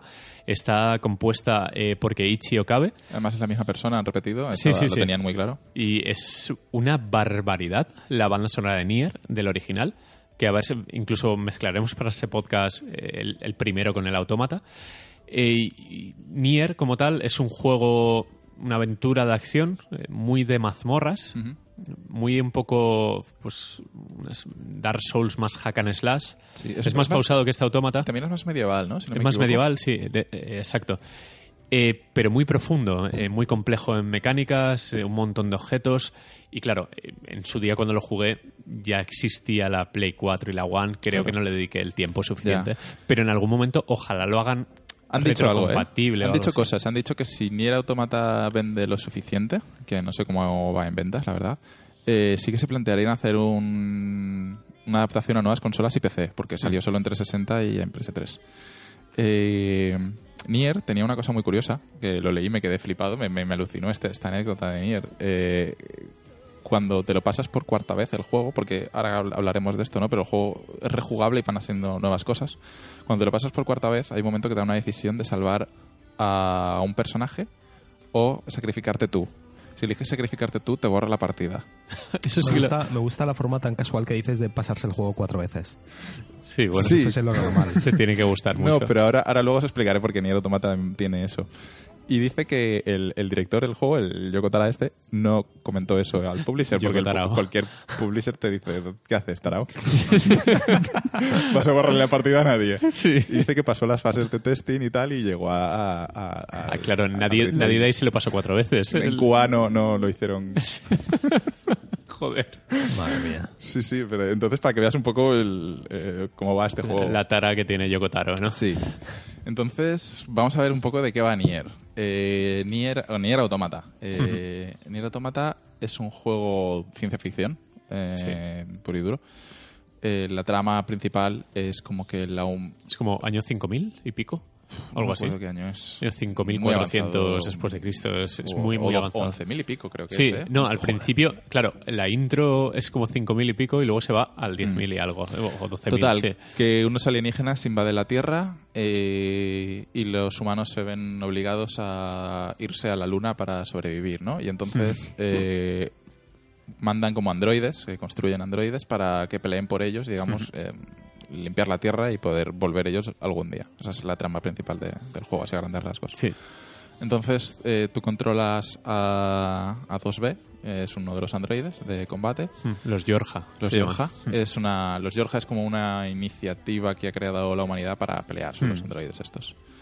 Y hasta ahí la trama. Eh, el juego tiene muchísimo peso narrativo, es muy... La historia que Y se va... muy pues, bien contada, ¿eh? Me A ha gustado es lo mucho. que más miedo me daba, porque mm, yo estaba viendo reviews y tal, y es que no me enteraba de qué iba la historia más allá del tema de los Pues, robots ese. Precisamente la historia es lo mejor del juego y es lo Vale. que te hace jugarlo una y otra vez. Yo ahora mismo estoy en el tercer run. Se ríe. Se ríe. Estoy en el tercer run, llevo unas 20 horas, ¿vale? Eh, estoy, estoy en el tercer run porque el juego va cambiando. Va cambiando, más que cambiando, vas viendo aspectos nuevos con cada partida. Eh, se abren cosas que no has visto en la primera partida, por ejemplo, en la segunda ves cosas nuevas desde otro punto de vista. Hay unos cofres que no puedo abrir. Ya podrás en la segunda partida. Ya se podrá, ¿no? En la Vale, segunda vale. partida. La segunda partida, es que me parece muy loco. Sí. Eh, juegas con otros personajes. eh, yo lo es que no puedo, no quiero hablar mucho sobre el tema de cambiar de partidas, pero eh, o sea, segui- jugar varias partidas, pero eh, me parece imprescindible. De hecho, yo me lo pasé la primera vez, me lo pasé en 13 horas o así, y dije, bueno, sé que se puede jugar más veces, que te vas a enterar más de la historia y tal y cual, pero bueno, lo voy a dejar, ya lo jugaré más adelante y tal. Pero bueno, me apetecía seguir jugando al día siguiente, empecé la segunda partida y me di cuenta de cuánto avanza la historia, cuánto te cuentan que no sabes. Y ahora estoy en el- la tercera partida y es que me parece imprescindible. eh, porque es que si no te quedas con, con la superficie de- de- del juego, de la historia que, da- que intenta contar el, el señor este, el, el Yoko Tarao. Bueno, eh, Entonces, juégalo, ¿eh? Sí, sí. eh, eh, a ver, lo bueno que tiene el juego es que me ha llegado por Mm. los ojos, me parece muy atractivo. De hecho, es uno de esos juegos. Técnicamente no es nada del otro mundo, Mediocre. de hecho es más bien mediocre, tiene muchas cosas eh, muy Play 3, Play 2 Mm. y, y gracias. Pero eh, la dirección artística es apabullante. La puesta en escena, diría. Mm. El, el estilo, si es que se puede usar eh, la palabra estilo para definir esto, me parece colosal Sí, lo que han conseguido. El, el diseño de los protagonistas es increíble. Es, tienen, tienen flow, tienen algo, Mm. desprenden, brillan. Sí, hasta La la, tía tiene persona. un culo bastante interesante. Aparte, aparte de que es. Por cierto, Yoko Taro, dentro de sus declaraciones como persona humilde, le han dicho, oye, ¿por qué la tía lleva tacones? ¿No ¿Te parece innecesario? Y ha dicho, no sé, es el futuro, yo qué sé. Es el futuro. Me- y ha dicho, a mí me gustan las chicas, yo la he hecho así porque me gustaba así. es un Bien, tío sí, o sea, bien. sin vergüenza, sí. es en plan, pues, déjame en paz, ver, no cuestiones detalle- mis cosas, tío. El, el gif que vi en Twitter de- del detalle de que la tía si se moja y tal, o sea, se le va secando el agua. Entonces había un plano del culo mientras iba andando, el culo mojado de agua y se iba secando el- el- la piel, ¿sabes? No sé, muy cosas, detalles de típico juego japonés de, de un poco Sí. enfermo. Pero es que solo ver los andares de 2B, que es la, la chica protagonista, eh, las animaciones, que me parecen increíbles. Las coreografías en, la- en las peleas, que son, bueno, son puro platino. Al final es, es- como una bayoneta del año 12.000. Sí. Eh, eso es atractivo. Los escenarios, como no tienen ninguna lógica porque pueden hacer lo que les salga a los huevos, han hecho efectivamente lo que les ha salido de ahí. Sí. Y son tan locos, tan variopintos, tan recurrentes de, de coger algo del, del presente o del pasado y mezclarlo con robots que mm, jamás dirías que son del año 12.000, que parecen más bien cafeteras. Sí. Eh, pero es todo tan atractivo, tan grotesco, llama tanto la atención que está, me ha está muy enganchado. bien elegido. Además, es, es- es, no sé, la- el concepto de, de los robots parece que al principio simplemente son máquinas, luego Sí. parece que van cogiendo eh, conciencia de sí mismos, Sí. inteligencia artificial. Dice, ¿por qué hablan? ¿Por qué tienen un rey o cosas así? ¿Sabes? Es como... Sí, y el son amigos, son enemigos, ¿qué pasa aquí? ¿Qué- ¿Por qué me piden esto? Hmm. ¿Qui- ¿Quién es la resistencia? O sea, se abren muchos frentes y lo raro es que esté bien contado para ser un juego japonés, Hmm. porque normalmente los juegos japoneses son eh, densos, son lentos, empalagan. Sí. O no estamos preparados, digamos, para porque nos han mal acostumbrado a historias con un que fluyen más a lo occidental, a lo película de Hollywood. Y este sin embargo, es muy cómodo de, de escuchar, de atender. A mí no me cuesta nada, está bien integrado. Sí, no, además está, es una historia interesante, atractiva, que es lo que al Sí, final sí, sí. le importa. Porque Y Yo lo que, que... lo que he podido ver de, de- volviendo un poco al, al rollo artístico que estáis hablando, eh, solo lo que he visto en vídeos, ¿eh? no, no, no he jugado todavía. Eh, lo veo muy marrón. Es Mm. que, es, que el, es muy industrial, eh, pero jugando con el óxido, con maquinaria antigua oxidada. Mm. Parecía, o sea, todos los vídeos que he visto parecía que hubiese un, filtro sepia casi sobre Es la que la- imagen, el ¿no? prólogo, que corresponde a la demo Sí, que sí. pudimos jugar, es básicamente marrón. Sí, es una fábrica Es una oxidada. fábrica Vale. oxidada. A ver, igual Luego- es eso que la mayoría de vídeos que he visto igual son de una No, zona... a ver, el juego es muy eh, pálido, por decirlo Sí, sí, sí. de alguna forma. No tiene colores saturados, no tiene... Cuando, cuando vas a un bosque no es verde. no, es, un verde muy triste, muy, muy, muy apagado. apagado. Es- Con un verde militar así más... Pero es que Sí. es, yo creo que es el propio juego cambia, juega mucho con las tonalidades. Hay veces que el juego es en blanco y negro todo el rato. Es o que a sí, veces que es en, en los sepia. que pero, eran en plan de, pero el juego es aposta me muy bonito. refiero. ¿Sabes? Eh, pero claro, yo veía las imágenes y en plan de, a ver, bonito, no sé. Lo, único, lo único Nexien que tiene, por, por, eh, acuñar un término, es la iluminación. Y en circunstancias muy buscadas para lucir. De tener En el un. desierto, por ejemplo. Sí, o una puesta de sol y estar a contraluz. De ver las siluetas de los personajes totalmente negras. Tiene momentos muy de postal. Mm. Pero lo que es técnicamente de músculo es bastante mediocre. Es, Sí. llega a ser cutre. La, la luz sí que he visto algunos, algunas partes de algún vídeo donde he visto la luz y ha sido en plan de, vale, esto, esto sí que está bien. Hmm. Eh, y los detallitos como lo, lo que te he dicho, el shader de la, de la piel mojada y tal, que, que se va secando, son pijadas, pero joder, están bien, ¿sabes? ¿no? Y, decir que- y la ristra de GIFs que ha puesto Framara antes Sí. eh, venden el hecho, juego porque justamente, es, muy ahí- bonito. Ahí, ahí he visto luz que me ha, me ha molado, me ha parecido bastante Mm. impresionante. Sí, creo que sale la parte en un vagón, ¿no? En Hay un una vagoneta, sí. Mm. sí, en un- como un parque de atracciones. Sí, que te subes a la Sí, camioneta. y, y eso es precioso. Esa parte es súper bonita. Me recuerda una fase también de la Adventures of Batman and Robin de, de Mega Drive y de Super, que era ese rollo. que es, es- y, joder, aquí lo han clavado y, y es alucinante. Pero bueno, que no se vende solo el juego por esto. Eh, Vamos con lo importante. El juego, a nivel de mecánicas, es un juego 3D de mundo abierto. Hack slash. Sí, hack and slash de Platinum. Eh, Sí. No es muy mundo abierto, o sea, eh, es grande, pero tampoco es de agobiarte. ¿Pero o vas de fase en fase o, o te vas No, moviendo por el O sea, mundo? tienes el prólogo al principio, pero luego Sí. sí, que tienes un mundo abierto donde tienes eh, misiones y recaditos, Sí, y la viajes principal, no etcétera. Mm. Entonces tú tienes la ciudad, tienes una zona del desierto, tienes una zona del Sí. bosque y bueno, varias zonas de, de- pero no es muy grande, o sea, me refiero, no llega a apabullar el que sea un mundo abierto. A mí, por ejemplo, no me apetecía meterme en un mundo abierto después de Zelda.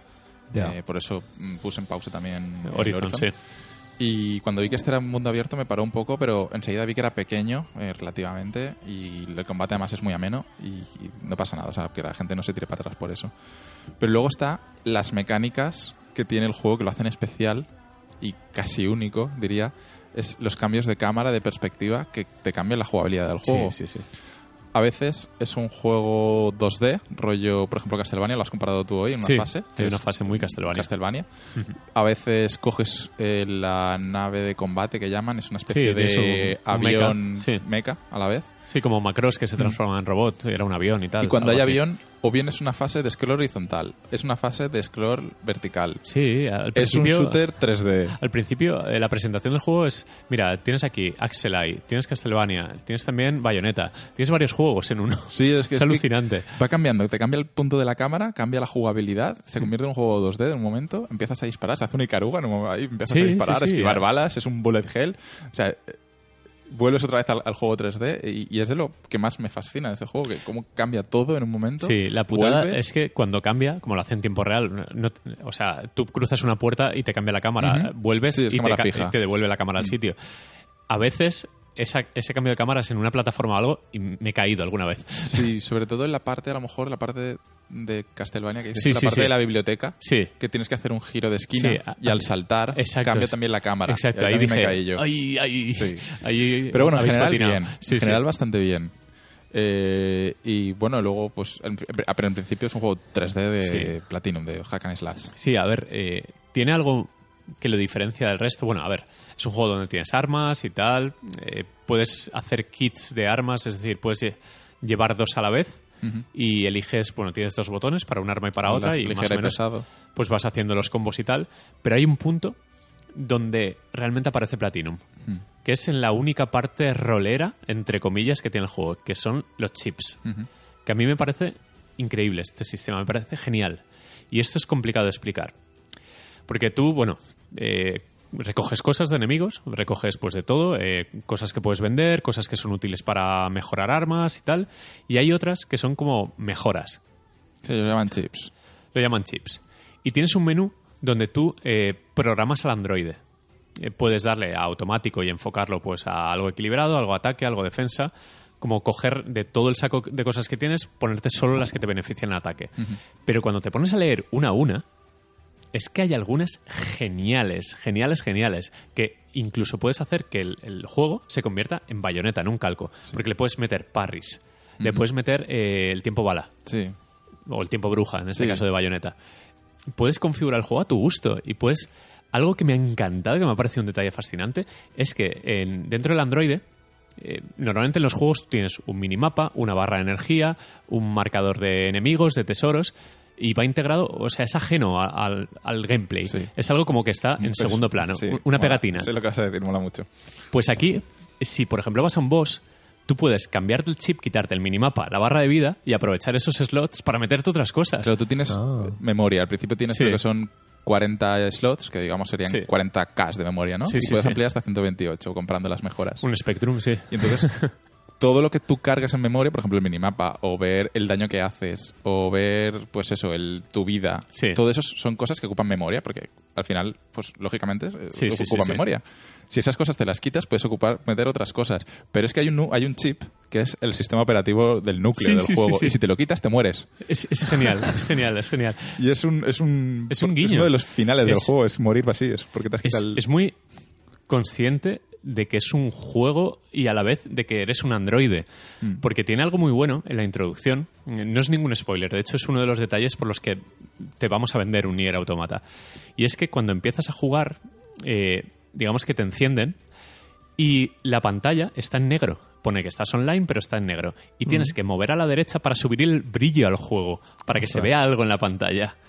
Hmm. Y luego te dice, eh, si quieres configurar el chip del minimapa, el del no sé qué. O sea, estás realmente configurando el juego, programándolo tú Vale. a, a tu gusto. Tengo una anécdota con eso. Y es que eh, el segundo run eh, juegas con, con 9S, Sí. o sea, 9S. El- el eh, teléfono Nines. de Apple inteligente que saldrá en el año El chico que juega con el, 12.000, sí. que acompaña a la chica en todo momento, ¿vale? Y ves su punto de vista de, de todo, de toda la historia y tal y cual. Eh, el que te configura la primera partida, eh, todo el tema de la imagen, del Sí. brillo, de la voz y eso, es, es él. Sí. ¿Vale? Pues en, la se- en ese momento, cuando yo estaba haciendo eso, justo, eh, Sara me llamó y estuve un rato en ese menú de... de- ¿Me puedes escuchar o lo que Sí, dice? Tienes que subir su volumen de voz. Entonces tuve la consola un rato ahí parada. Eh, entonces cuando jugué la segunda partida, y, y tienes que hacer eso también, Sí. graba la partida inicial Y a lo mejor estuve 10 minutos hablando por teléfono y en la segunda partida estuve 10 minutos esperando a la configuración porque estaba esperando lo que hizo la chica la primera vez. Ostras, qué Y bueno. estuve 10 minutos de reloj esperando, porque Sí. no puedes saltarlo, Claro, te, esperando te a que... copia el primer run Exacto. pero desde el punto de vista de otro personaje. Claro, Qué tú eres el chico que es el que le está haciendo la configuración. Sí. Entonces, oye, mira a ver si me... Oye, sube el volumen. Y yo ahí lo dejé. Sí. Entonces estuve 10 minutos hablando por teléfono. y la segunda partida tuve que esperar porque había, así había sido la primera. Qué O sea, es grande. un guiño súper Sí, es- bueno. es- son cosas que, que no había visto hasta ahora, o al menos no he tenido la oportunidad de, de dar con ese juego que lo ha hecho, si es que lo ha hecho alguno. Y me parecen detalles tan japos y tan, tan buenos Mm. que, que me entusiasman. Y bueno, el, el núcleo jugable del juego, a ver, es, es muy Platinum, es un hack and slash de tomo y lomo, con eh, una cámara igual de confusa que en casi todos los juegos de Platinum, Sí. que es lo único que te deja vendido a veces en los combates, pero bueno, coreografías, combos especiales, un botón de esquiva que mola mucho, eh, cambios de género, como hemos dicho, de perspectiva, estilazo en general, en lo visual es... No es que sea bonito, es, es atractivo porque es muy llamativo. Además, a nivel de rótulos, de sí. interfaz, eh, tiene gusto. Tiene, eh, hay gente muy buena ahí dibujando. Y el combate, dominarlo... El juego no es difícil, por lo menos en normal, que es como lo estoy jugando Mm. yo, no me parece difícil. eh, sobre todo hay algunas mejoras que cuando bajas de X vida te cura automáticamente. Sí, no sí, sí. que estar curándote De tú hecho, en el modo pendiente. fácil eh, he leído que hay, hay mejoras que te disparan automáticamente, porque no solo pegas con espadas, y sino que te que tienes un esquivan robot. automáticamente. Sí. Sí. hay chips que te, que te hacen eso, pero solo puedes ponértelos en modo fácil. Sí, eh, eso está muy bien. Mm. Pero el combate al principio, hasta que me he acostumbrado, es, me parece complicado porque tienes que apretar un montón de, man- de, de botones. Tienes que el L2 para, para fijar. al enemigo. Sí. Luego el R1 todo el daño, todo el rato Para dispararle. Es el, el pod, el, el robotito Sí. que te acompaña todo el rato disparando para maximizar el daño. Sí, Luego el, L, el R2 para estar esquivando. sí. El L1 para usar la magia del robot cuando está cargada. y luego cuadrado y triángulo para estar pegando. Y X si quieres Y X saltar. para doble salto, mantener para planear. usas. mm, Yo no estoy acostumbrado a usar los dos dedos de los gatillos, Claro. ¿sabes? So- Solo uso uno para arriba para abajo, pero no claro, uso los dos. Y al final sí. de, de FIFA o Call of Duty al final te acostumbras, pero aquí es constante, el combate te exige. Porque el problema que tienes es que cuando hay muchos enemigos, eh, la cámara muere, o sea, se vuelve loquísima. Y el fijar no funciona tan bien como debería, porque A veces se fija un enemigo sí. que lo tienes en pantalla todavía. es- O vas a cargar el disparo especial, el del L1 del pod, y te lo manda a otro objetivo Mm. que de repente apareció en pantalla de lejos. Tiene cositas que, bueno, ok, pero es agradable. O sea, es todo como muy dinámico, ¿no? Eh, suceden las cosas sin pausa alguna y tiene un gran, gran diseño de combate. Eh, me refiero a, a, por ejemplo, los jefes. Eh, tienen fases muy diferenciadas, ataques fáciles de leer y a la vez muy vistosos. Tiene reto, porque al final mezclas pues bullet hell, de Sí. que tienes que esquivar sin más, Sí. mover el personaje. Otros de reventarle las defensas cuando reposa un ataque. O sea, mete las mecánicas típicas de un juego 2D, de un shooter, de lo que sea. eh, pero aparte, eh, las digamos que las mete todas en la batidora y saca un zumo bien, muy correcto, muy no sé, eh, prácticamente impecable, muy al nivel de los grandes juegos de Platinum. No sé, Yo estoy encantado. A sí. ver, yo no me lo he pasado, yo llevo seis horas, no sé, eh, más o menos como estoy, mitad, tres Creo que cuartos. un poquito más de la mitad, sí. Un poco Tres más de la mitad. diría. Sí. y me está resultando eh, fácil, eh, interesante, ¿no? Sí. No es ese juego que digo, bueno, con Bayonetta me pasó con el primero, que lo dejé un poco a medias porque mm, no termino de llamar, pero este tiene ese empuje estético que me ayuda a seguir sin parar. A mí es que me parece, eh, a nivel de ciencia ficción y historia, muy interesante y muy atractiva. Sí. Entonces, eh, me invita mucho a jugar, eh, sobre todo a nivel de historia. eh, porque me lo terminé una vez, la segunda vez me di cuenta de que te cuentan muchísimas más cosas y, y quieres seguir sabiendo más cosas todavía de ese, de ese universo y de lo que pasa y lo que está pasando y ha pasado.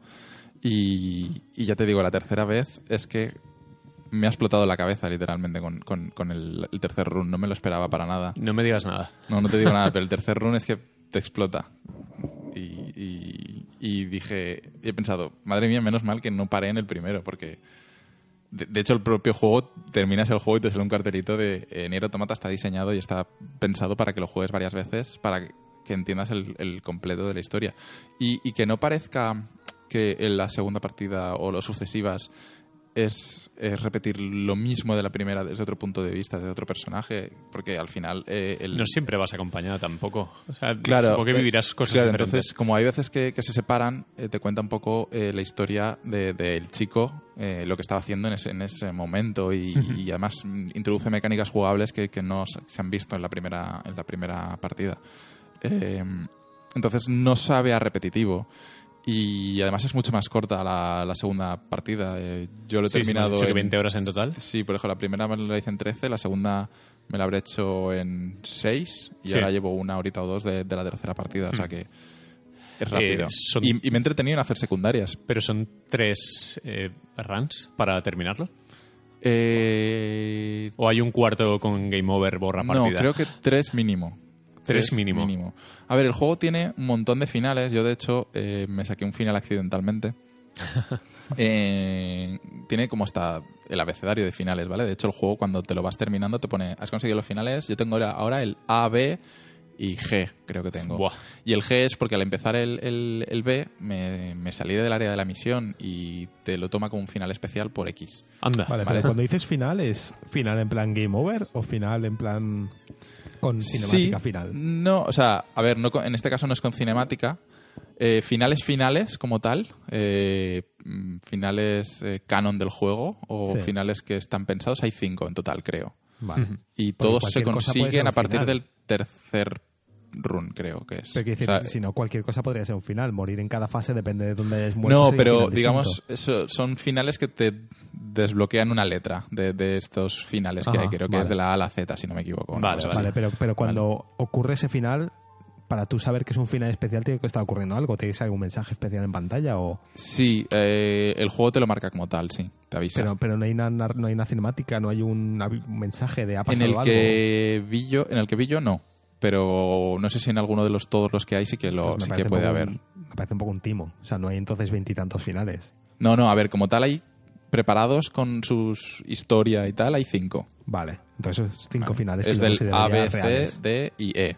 A partir Vale. de la F en adelante son los finales alternativos. Sí, los especiales. Eso es Mm. como en Clock Tower, me acuerdo, que también tenía un montón de finales y había finales muy light, de estos de haz una cosa y te, te pone texto y Mm. punto. Y O sea, luego finales canon, como dices. Claro. Pasarte una primera vez es la, la segunda es el B, la tercera es el C, eh, la tercera con otra cosa creo que es el D y así sucesivamente. Vale, vale, vale. Vale. Con, de- con decisiones. Pero creo. me gusta que, que estés motivado. O sea, me ha gustado el guiño de ver la perspectiva del otro y que copie las decisiones que has tomado. Me gusta mucho Mm. eso. Sí, sí, sí, sí. Ya te digo, eh, posiblemente la primera partida sea un 30% del juego. Hmm. O sea, los tres runs son 30, 30, 33, Vale, vale, 33, 33. No, pero está bien. Es decir, te asegura como 20 horas mínimo, ¿no? De, Mm. de darle caña. Sí, sí, sí. Me gusta. Eh, está muy bien. Bueno, hablemos de algo que es espectacular. La música del la juego. banda sonora. La banda sonora es alucinante. Para mí es, en serio, no tengo un top 5, pero está en el top 5 de bandas sonoras de videojuegos. Póntela, José, cuando puedas. Eh, te la, escuchado, está escuchando hoy en el trabajo y, y era bastante escéptico y la verdad es que me ha parecido bastante chula y eso que la he escuchado fuera de contexto. Y en el juego, Es lo que épico en que es. contexto uf, uf. es- Pero es que hay un detallito. Todas las canciones eh, tienen una versión 8 bits, incluso por un motivo del juego. O sea, es que Sí. es increíble. Ay, cuando ay. me habéis pasado el link de la banda sonora y he visto que eran seis horas, me ha cojonado. Claro, es porque como cada tema tiene como 4 o 5 versiones. Vale, he vale, visto, vale. he visto que había tres versiones, versión instrumental, versión, versión con coro y versión 8 bits. Sí. Tiene muchas canciones cantadas en un idioma inventado, Sí. por lo que parece. Y, y Pero hay- los coros son espectaculares. Hay momentos cuando llegas a cierta aldea, la música de esa aldea es que me flipa. Es muy pegadiza, es súper loco, roco.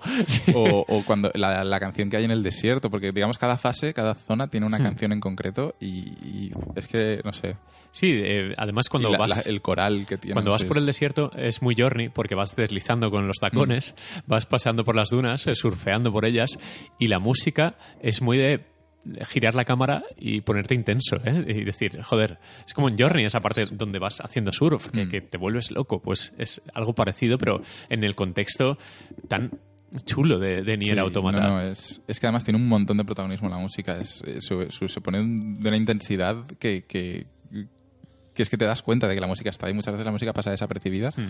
y en este caso no, la, la música se pone por encima del juego incluso. Es que es Tiene muchísimo increíble. protagonismo. De hecho, eh, Ana, curiosamente, eh, con este juego se dormía. Pero yo creo que se duerme porque la música es instrumental toda. Sí, o coral. Sí, por que la también. Coral, seguro. sí. no, no, ya te digo. No es porque sea un juego Japón ni nada. Bueno, No porque sea un juego coñazo, no, es solo por la música. no por darle a, a- todo el rato al X en plan para que pase la conversación.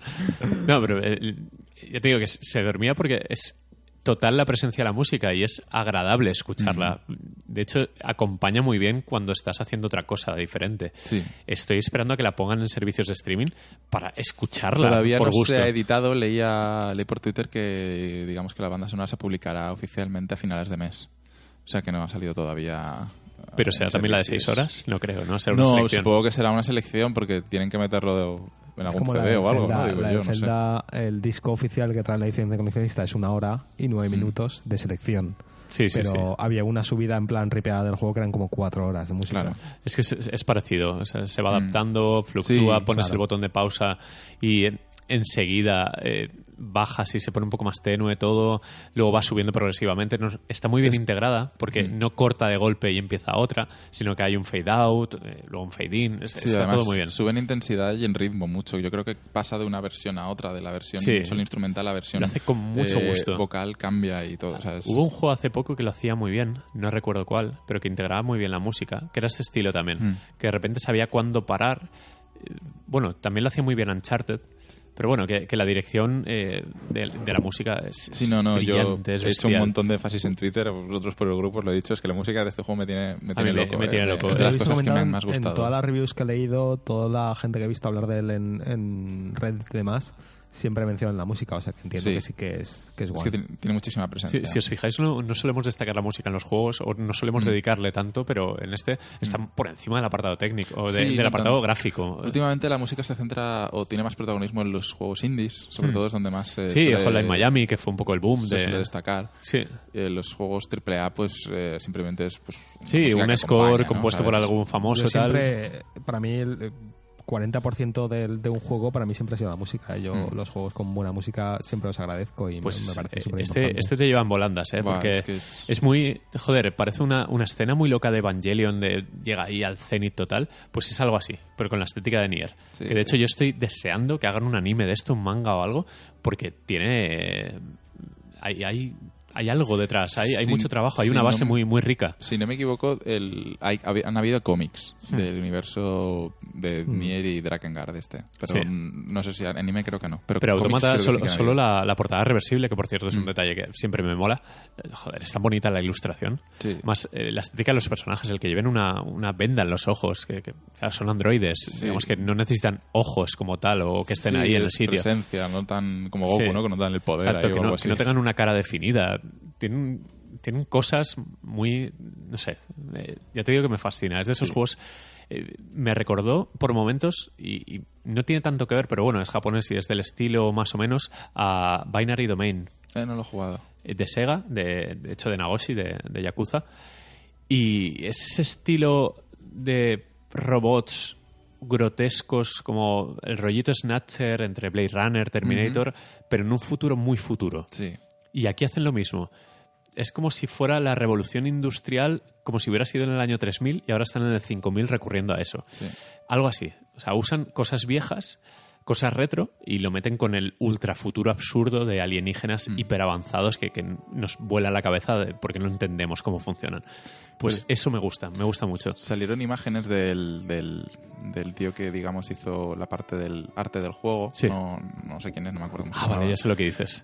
Pero y sale eh, como cada robot ha diseñado los engranajes, o sea, la- no los engranajes, las articulaciones, Hmm. cómo se conectarían, hasta dónde puede girar y por qué, cómo es por dentro para que gire tanto. O sea, me Sí. es un mimo y un cariño ahí Sí, dentro hay, que, hay que- mucho joder, trabajo.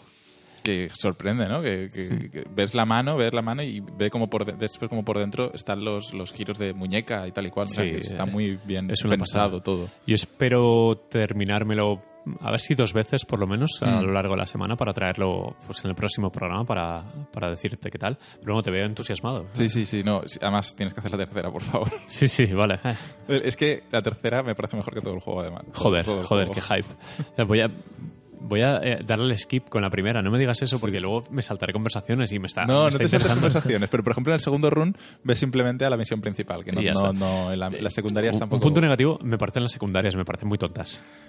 Es que las secundarias, de hecho, el primer cuando haces la primera secundaria, el propio juego te da un trofeo que te dice, has hecho tu primer recado. Es como, Sí, eres sí, el sí, ese burla, eh, sí, es sí. como el Que no- hace mercado. falta hacer las secundarias para nada. De ¿no? hecho, la pri- las primeras dos misiones del juego no son principales, son secundarias. Pero están que- obligatorias. Sí, Porque es como desbloquear a los dos mercaderes. Los dos mercaderes te dicen, necesito materiales porque pero soy claro. mercader y no tengo. claro, como el Como- icono de la, de la principal es más grande que el de la secundaria y solo veía dos pequeñitos y fue como, algo me Sí. he perdido por Pero las, son, son secundarias obligatorias. Pero además, eh, secundarias molestas de estas de colecciona X objetos de tal. Y era como, ¿y si no me los dropean? ¿Y si no caen? Ya, a mí, yo de hecho tuve un- al principio del juego tuve mucho hate con eso, porque una de las dos principales, de las dos secundarias principales escondidas, Sí, que, que ya es sé cuál la de los mercaderos. Sí, la que, hay, la que hay un círculo en medio que Hmm. te tienen que soltar un material. Tienes que matar a X robots Sí. y eh, esos robots te tienen que tirar o deberían de tirarte siempre el objeto que necesitas, porque los de misión en teoría siempre caen. Pero a mí no me cayó. A mí tampoco. Y entonces Tuve que esos dar robots- una vuelta. Esos robots respawnean al mucho rato. Hmm. Y yo estuve mucho rato esperando y no me respawneaban. Y al final alguien me dijo, eh, sal al menú principal y vuelve a entrar y están otra vez ahí. Yo lo que hice fue grabar partida, Y me dio- me dio ra- me volví dio mucha y rabia. ya estaban otra vez. Pero me tiré como 20 minutos. Sí, me dio mucha rabia y me enfadé mucho, pero bueno, luego el juego me lo ha, me lo ha compensado. Sí, pero al final la- las misiones secundarias siguen esa senda, ¿no? Son A ver, hay muy- secundarias Eh, atractivas. Hay secundarias de, por ejemplo, hay pues donde una- encuentra tal, recopila sí, pero por tantos ejemplo, hay objetos. mo- una que hay uno de los Goliaths esos que está ahí roto Sí. y si lo arreglas te va contando cosillas Hmm. Que Hay no una son misión- imprescindibles pero dan contexto. Una misión secundaria que hay un tío, un inventor, pidiéndome dinero. Sí. Le estoy dando mucho dinero, pero creo que me está timando. O sea, da- solo da objetos, creo. que Solo, no, no llega Yo le he dado pasta y Pero es que siempre dicen, mira, no tengo fondos suficientes para hacer lo que realmente quiero. Lo voy a leer en algún sitio porque le estoy dando demasiado dinero. O sea, demasiado. No le doy a nadie en la vida real y a este robot Lleva, se lleva todo mi dinero, ¿no? se lleva todo mi dinero virtual. Es alucinante. Mm. Y creo que estoy haciendo el, el canelo, pero bueno. Pues nada, eh, Pero conclusiones. a mí me encanta, ¿eh? O sea, lo único negativo que destacaría del juego es el apartado gráfico, Sí. que... eh, Bueno, eh, Play 4 900p 60 frames con matices. Play 4 Pro 1080p 60 frames también con matices. sí, porque los, FP los FPS eh, no son estables. No. En su mayoría sí, pero no siempre. Hay zonas que, que se caen hasta el suelo los Sí. sí. Eh, esas son las cosas que destacaría como negativas y el combate a veces es caótico, ¿no? Lo que hemos comentado. La Sí. cámara, a veces me pierdo, no sé cuál es mi personaje, porque además está el otro, el compañero, En las fases en y no 2D, sé quién es quién. cuando peleas con personajes de más o menos tu misma estética, tamaño, Sí. Sí, hay un combate en concreto que, que No me enteré- sois tres en pantalla no me y no sabes ni quién de es quién. nada, de Sí. nada. Yo lo único que hacía pulsar R2 para esquivar y, y alejarme del grupo para verme. Sí, hay que, hay ese es uno de los dos problemas que, que destacaría, que a veces te pierdes y no sabes quién Sí. eres. El combate cuando es en 2D eh, no es muy allá. Mm. Porque si te arrinconan, no tienes varios planos para oír, tienes uno. Sí. Y es como. Sí, porque joder. además no es 2 de 2 2,5D, ¿no? No, es no, 2D no, no. puro. Es 2D, o sea, izquierda-derecha. No Sí. puedes hacer otra cosa. Y ahí sí que he notado que, bueno, que lo han hecho muy guay por el cambio de género, un poco tal, Mm. pero jugablemente no es tan bueno como el combate en 3D. Sí. Y destacar, me- yo destacaría la banda sonora por encima de cualquier otra cosa del juego, eh, los cambios de perspectiva y Sí. lo que suponen para las mecánicas del juego Sí. y la historia. Yo acabo de pasarme un boss que he tocado todos los palos, todos. He estado media hora con él, me lo he pasado súper bien. He jugado Mm. Un montón de juegos a la vez. Es que es mil juegos. Sí, sí.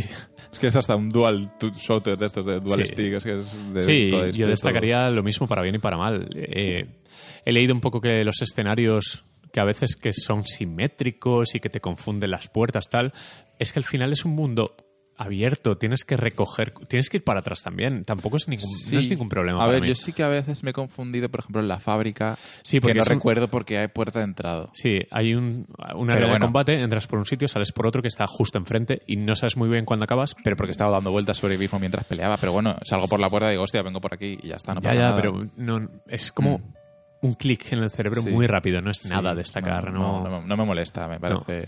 Creo que tiene peores cosas. eh, A ver, a, luego, ve- por a ejemplo, veces es. el, el- el- el- el mapeado pasa de ciudad a desierto en, en dos segundos. En un Sí, metro sí, sí. has pasado la barrera y Sí. estás en el desierto. Y luego pasas otra barrera y estás en el bosque. Sí, sí, sí. Pero bueno, al Que final no está diseñado ningún- de esa manera. Mm. O sea, está diseñado para.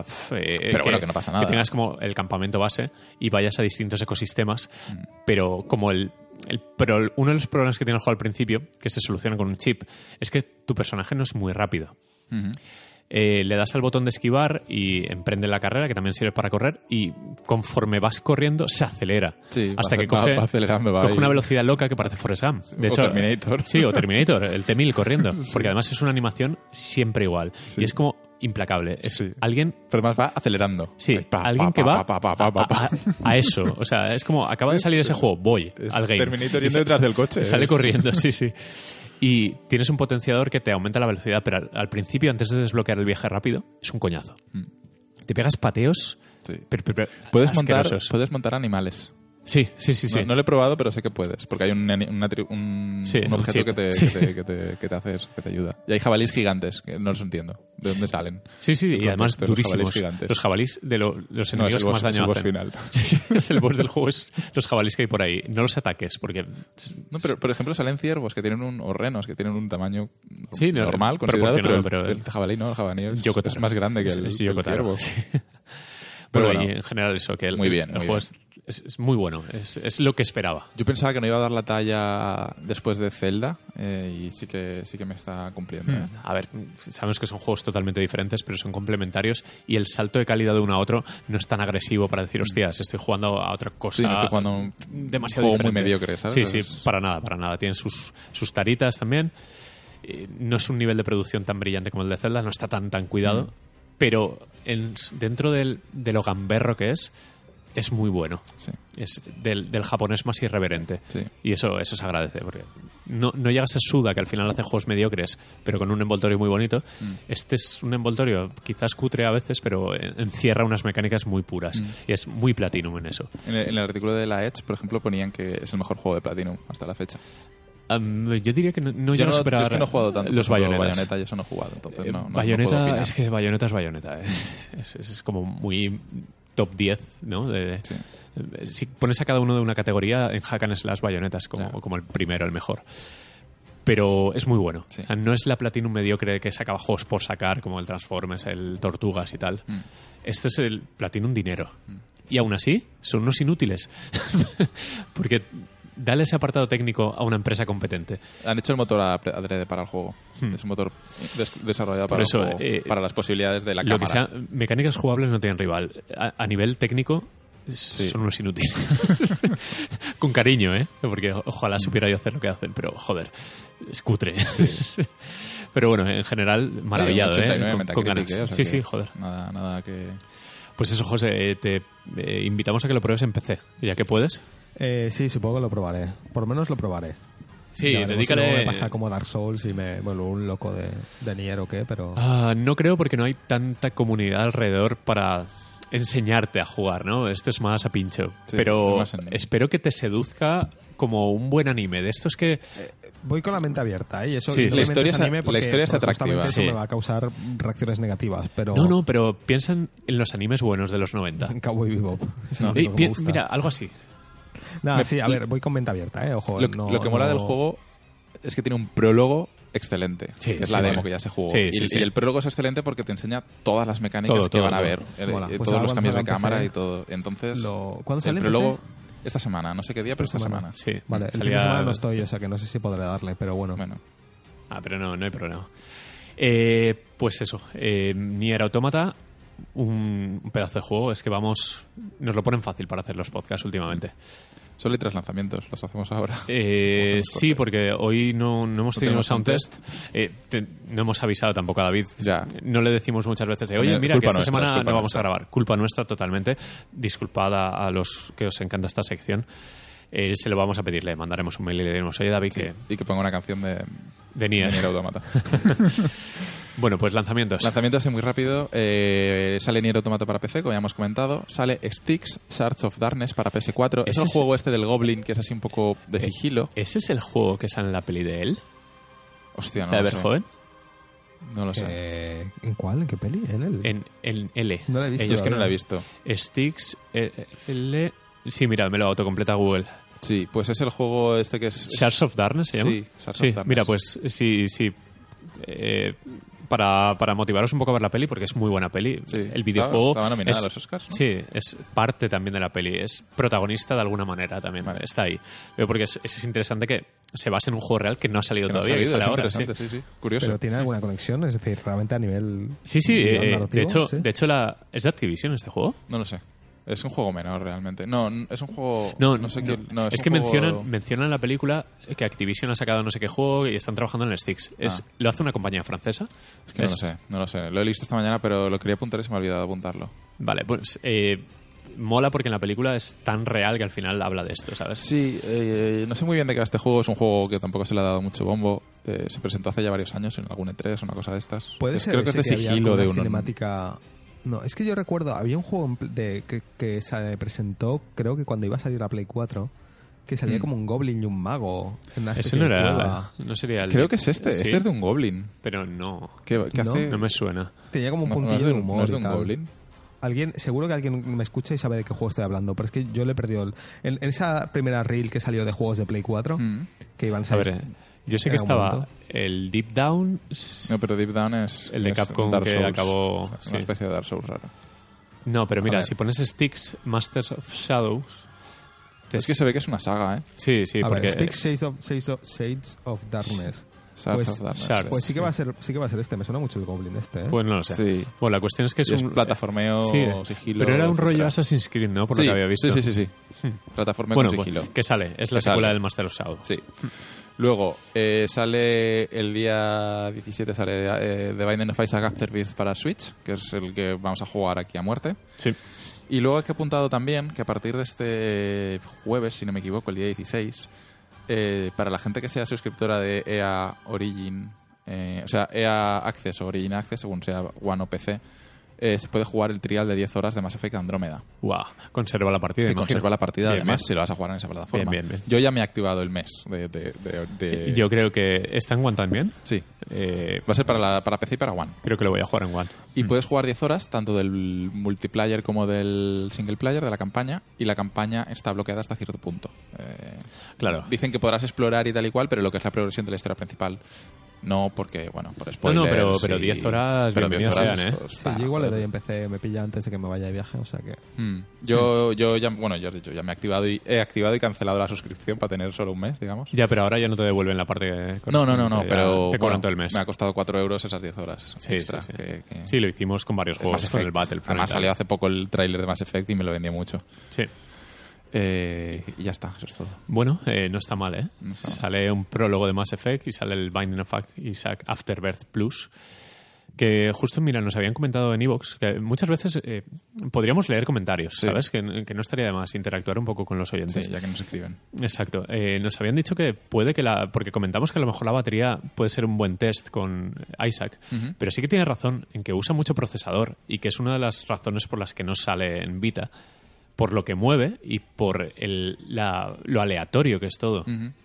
Y, y puede que a lo mejor dure menos de lo normal. Ya, eh, puede ser, puede ser realmente. No, pero puede ser, eh, nos va a servir como test de. Porque este va a ser 100% portátil. Yo este no creo ni que lo ponga en la tele. Bueno, lo pondré alguna No, vez, Pero es portátil. pero juego mucho en portátil. Sí que es verdad que dijeron que el juego iba a 60 frames, eh, incluso a final de partida, que es cuando ya Sí, vas cuando explota ya vas todo, roto sí. todo, ¿no? Y, y A 60 frames. a 60 frames. Muy bien. O sea que veremos cómo aguanta la batería. Pues nada, hasta aquí, ¿no? Sí, hasta aquí hemos ya llegado. Eh, Esta vez bastante más corto, la mitad, concretamente, que la otra vez. mal, ¿eh? que, Mejor, también, que tampoco mejor. hemos estado haciendo podcast de tres horas todas las semanas. No, no, no, no. no, no. Eh, nada, José, ¿dónde nos pueden escuchar? Eh, pues estamos en iVoox, estamos en iTunes, como siempre. Dejadnos comentarios guays, eh, si podéis. Eh, en Twitter estamos en arroba newgplus. Y tenemos una web eh, que visitan dos personas, eh, que es new, newgameplus.es. Ni te acordabas casi. No, ni me acordaba, estaba pensando entre New G Plus, New Game Plus. Eh, y en Twitter estamos pues en arroba muquita, arroba framara, arroba Alex Marquino y arroba José Jacas. Y eso, y que estamos abiertos a ver si vamos a intentar interactuar más con la Sí. gente, con comentarios y demás. Si queréis, podéis usar incluso los comentarios de iVoox, ya que el tema del Ask eh, era como una fuente más que teníamos que consultar y somos bastante vagos para mantener No, pero lo de cosa. leer los comentarios de iVoox me parece guay. Sí, está guay, está guay. Me a ver, hay idea. mucho, hay mucho comentario, No, pues. comentarios que valga la sí, pena, claro. hay, hay gente que va a atacar directamente, pero es lo que hay. Si le gusta una compañía, pues va a defenderla hasta la muerte. Pero hay otros muy constructivos y que nos gusta dudas, Eh, preguntas, tal. pi, pi, pi, pi. Noticia última hora: eh, PlayStation Now viene a PC. Anda. No, pero ya Eh, estaba, parece ¿no? como- No, ¿eh? Creo que. La no, no, la noticia es que van a, tam- van a- también van a haber juegos de PS4, creo. ¿eh? Ah, vale, eso, eso, eso. Sí, Vale, es que ya está. Lo que pasa es que PlayStation Now ahora mismo está en, en Estados Unidos, creo que está en beta en Reino Unido y ya. Vale, sí, es verdad. La noticia, el año, el mes pasado anunciaron que se caía para, para todas las plataformas menos PC y Play 4. Sí, Entonces, ahora la movida es que los juegos que van a tener juegos de Play 4, es verdad. Sí, porque es que antiguamente el PlayStation Now en teoría se podía jugar desde una Sony Bravia con un mando con un DualShock 4. True, true, true. Y ahora ya no, ahora bien, solo Es como una respuesta a lo de, a lo de Microsoft. Mm, A ver, yo si, yo si pudiese jugar, por ejemplo, a los juegos de PS3 en el PC, yo me lo contrataría, por ejemplo, para, con- para jugar a este Nier que, Claro, que no he jugado exacto. o cosas así. Ojalá. Mm. No, pero a ver, todo lo que sea competencia, que sea innovación, es buenísimo. Bueno, pues esto, ya está. Pues hasta aquí el programa y nos escuchamos seguramente, si no pasa nada, la semana que viene. Hasta otra.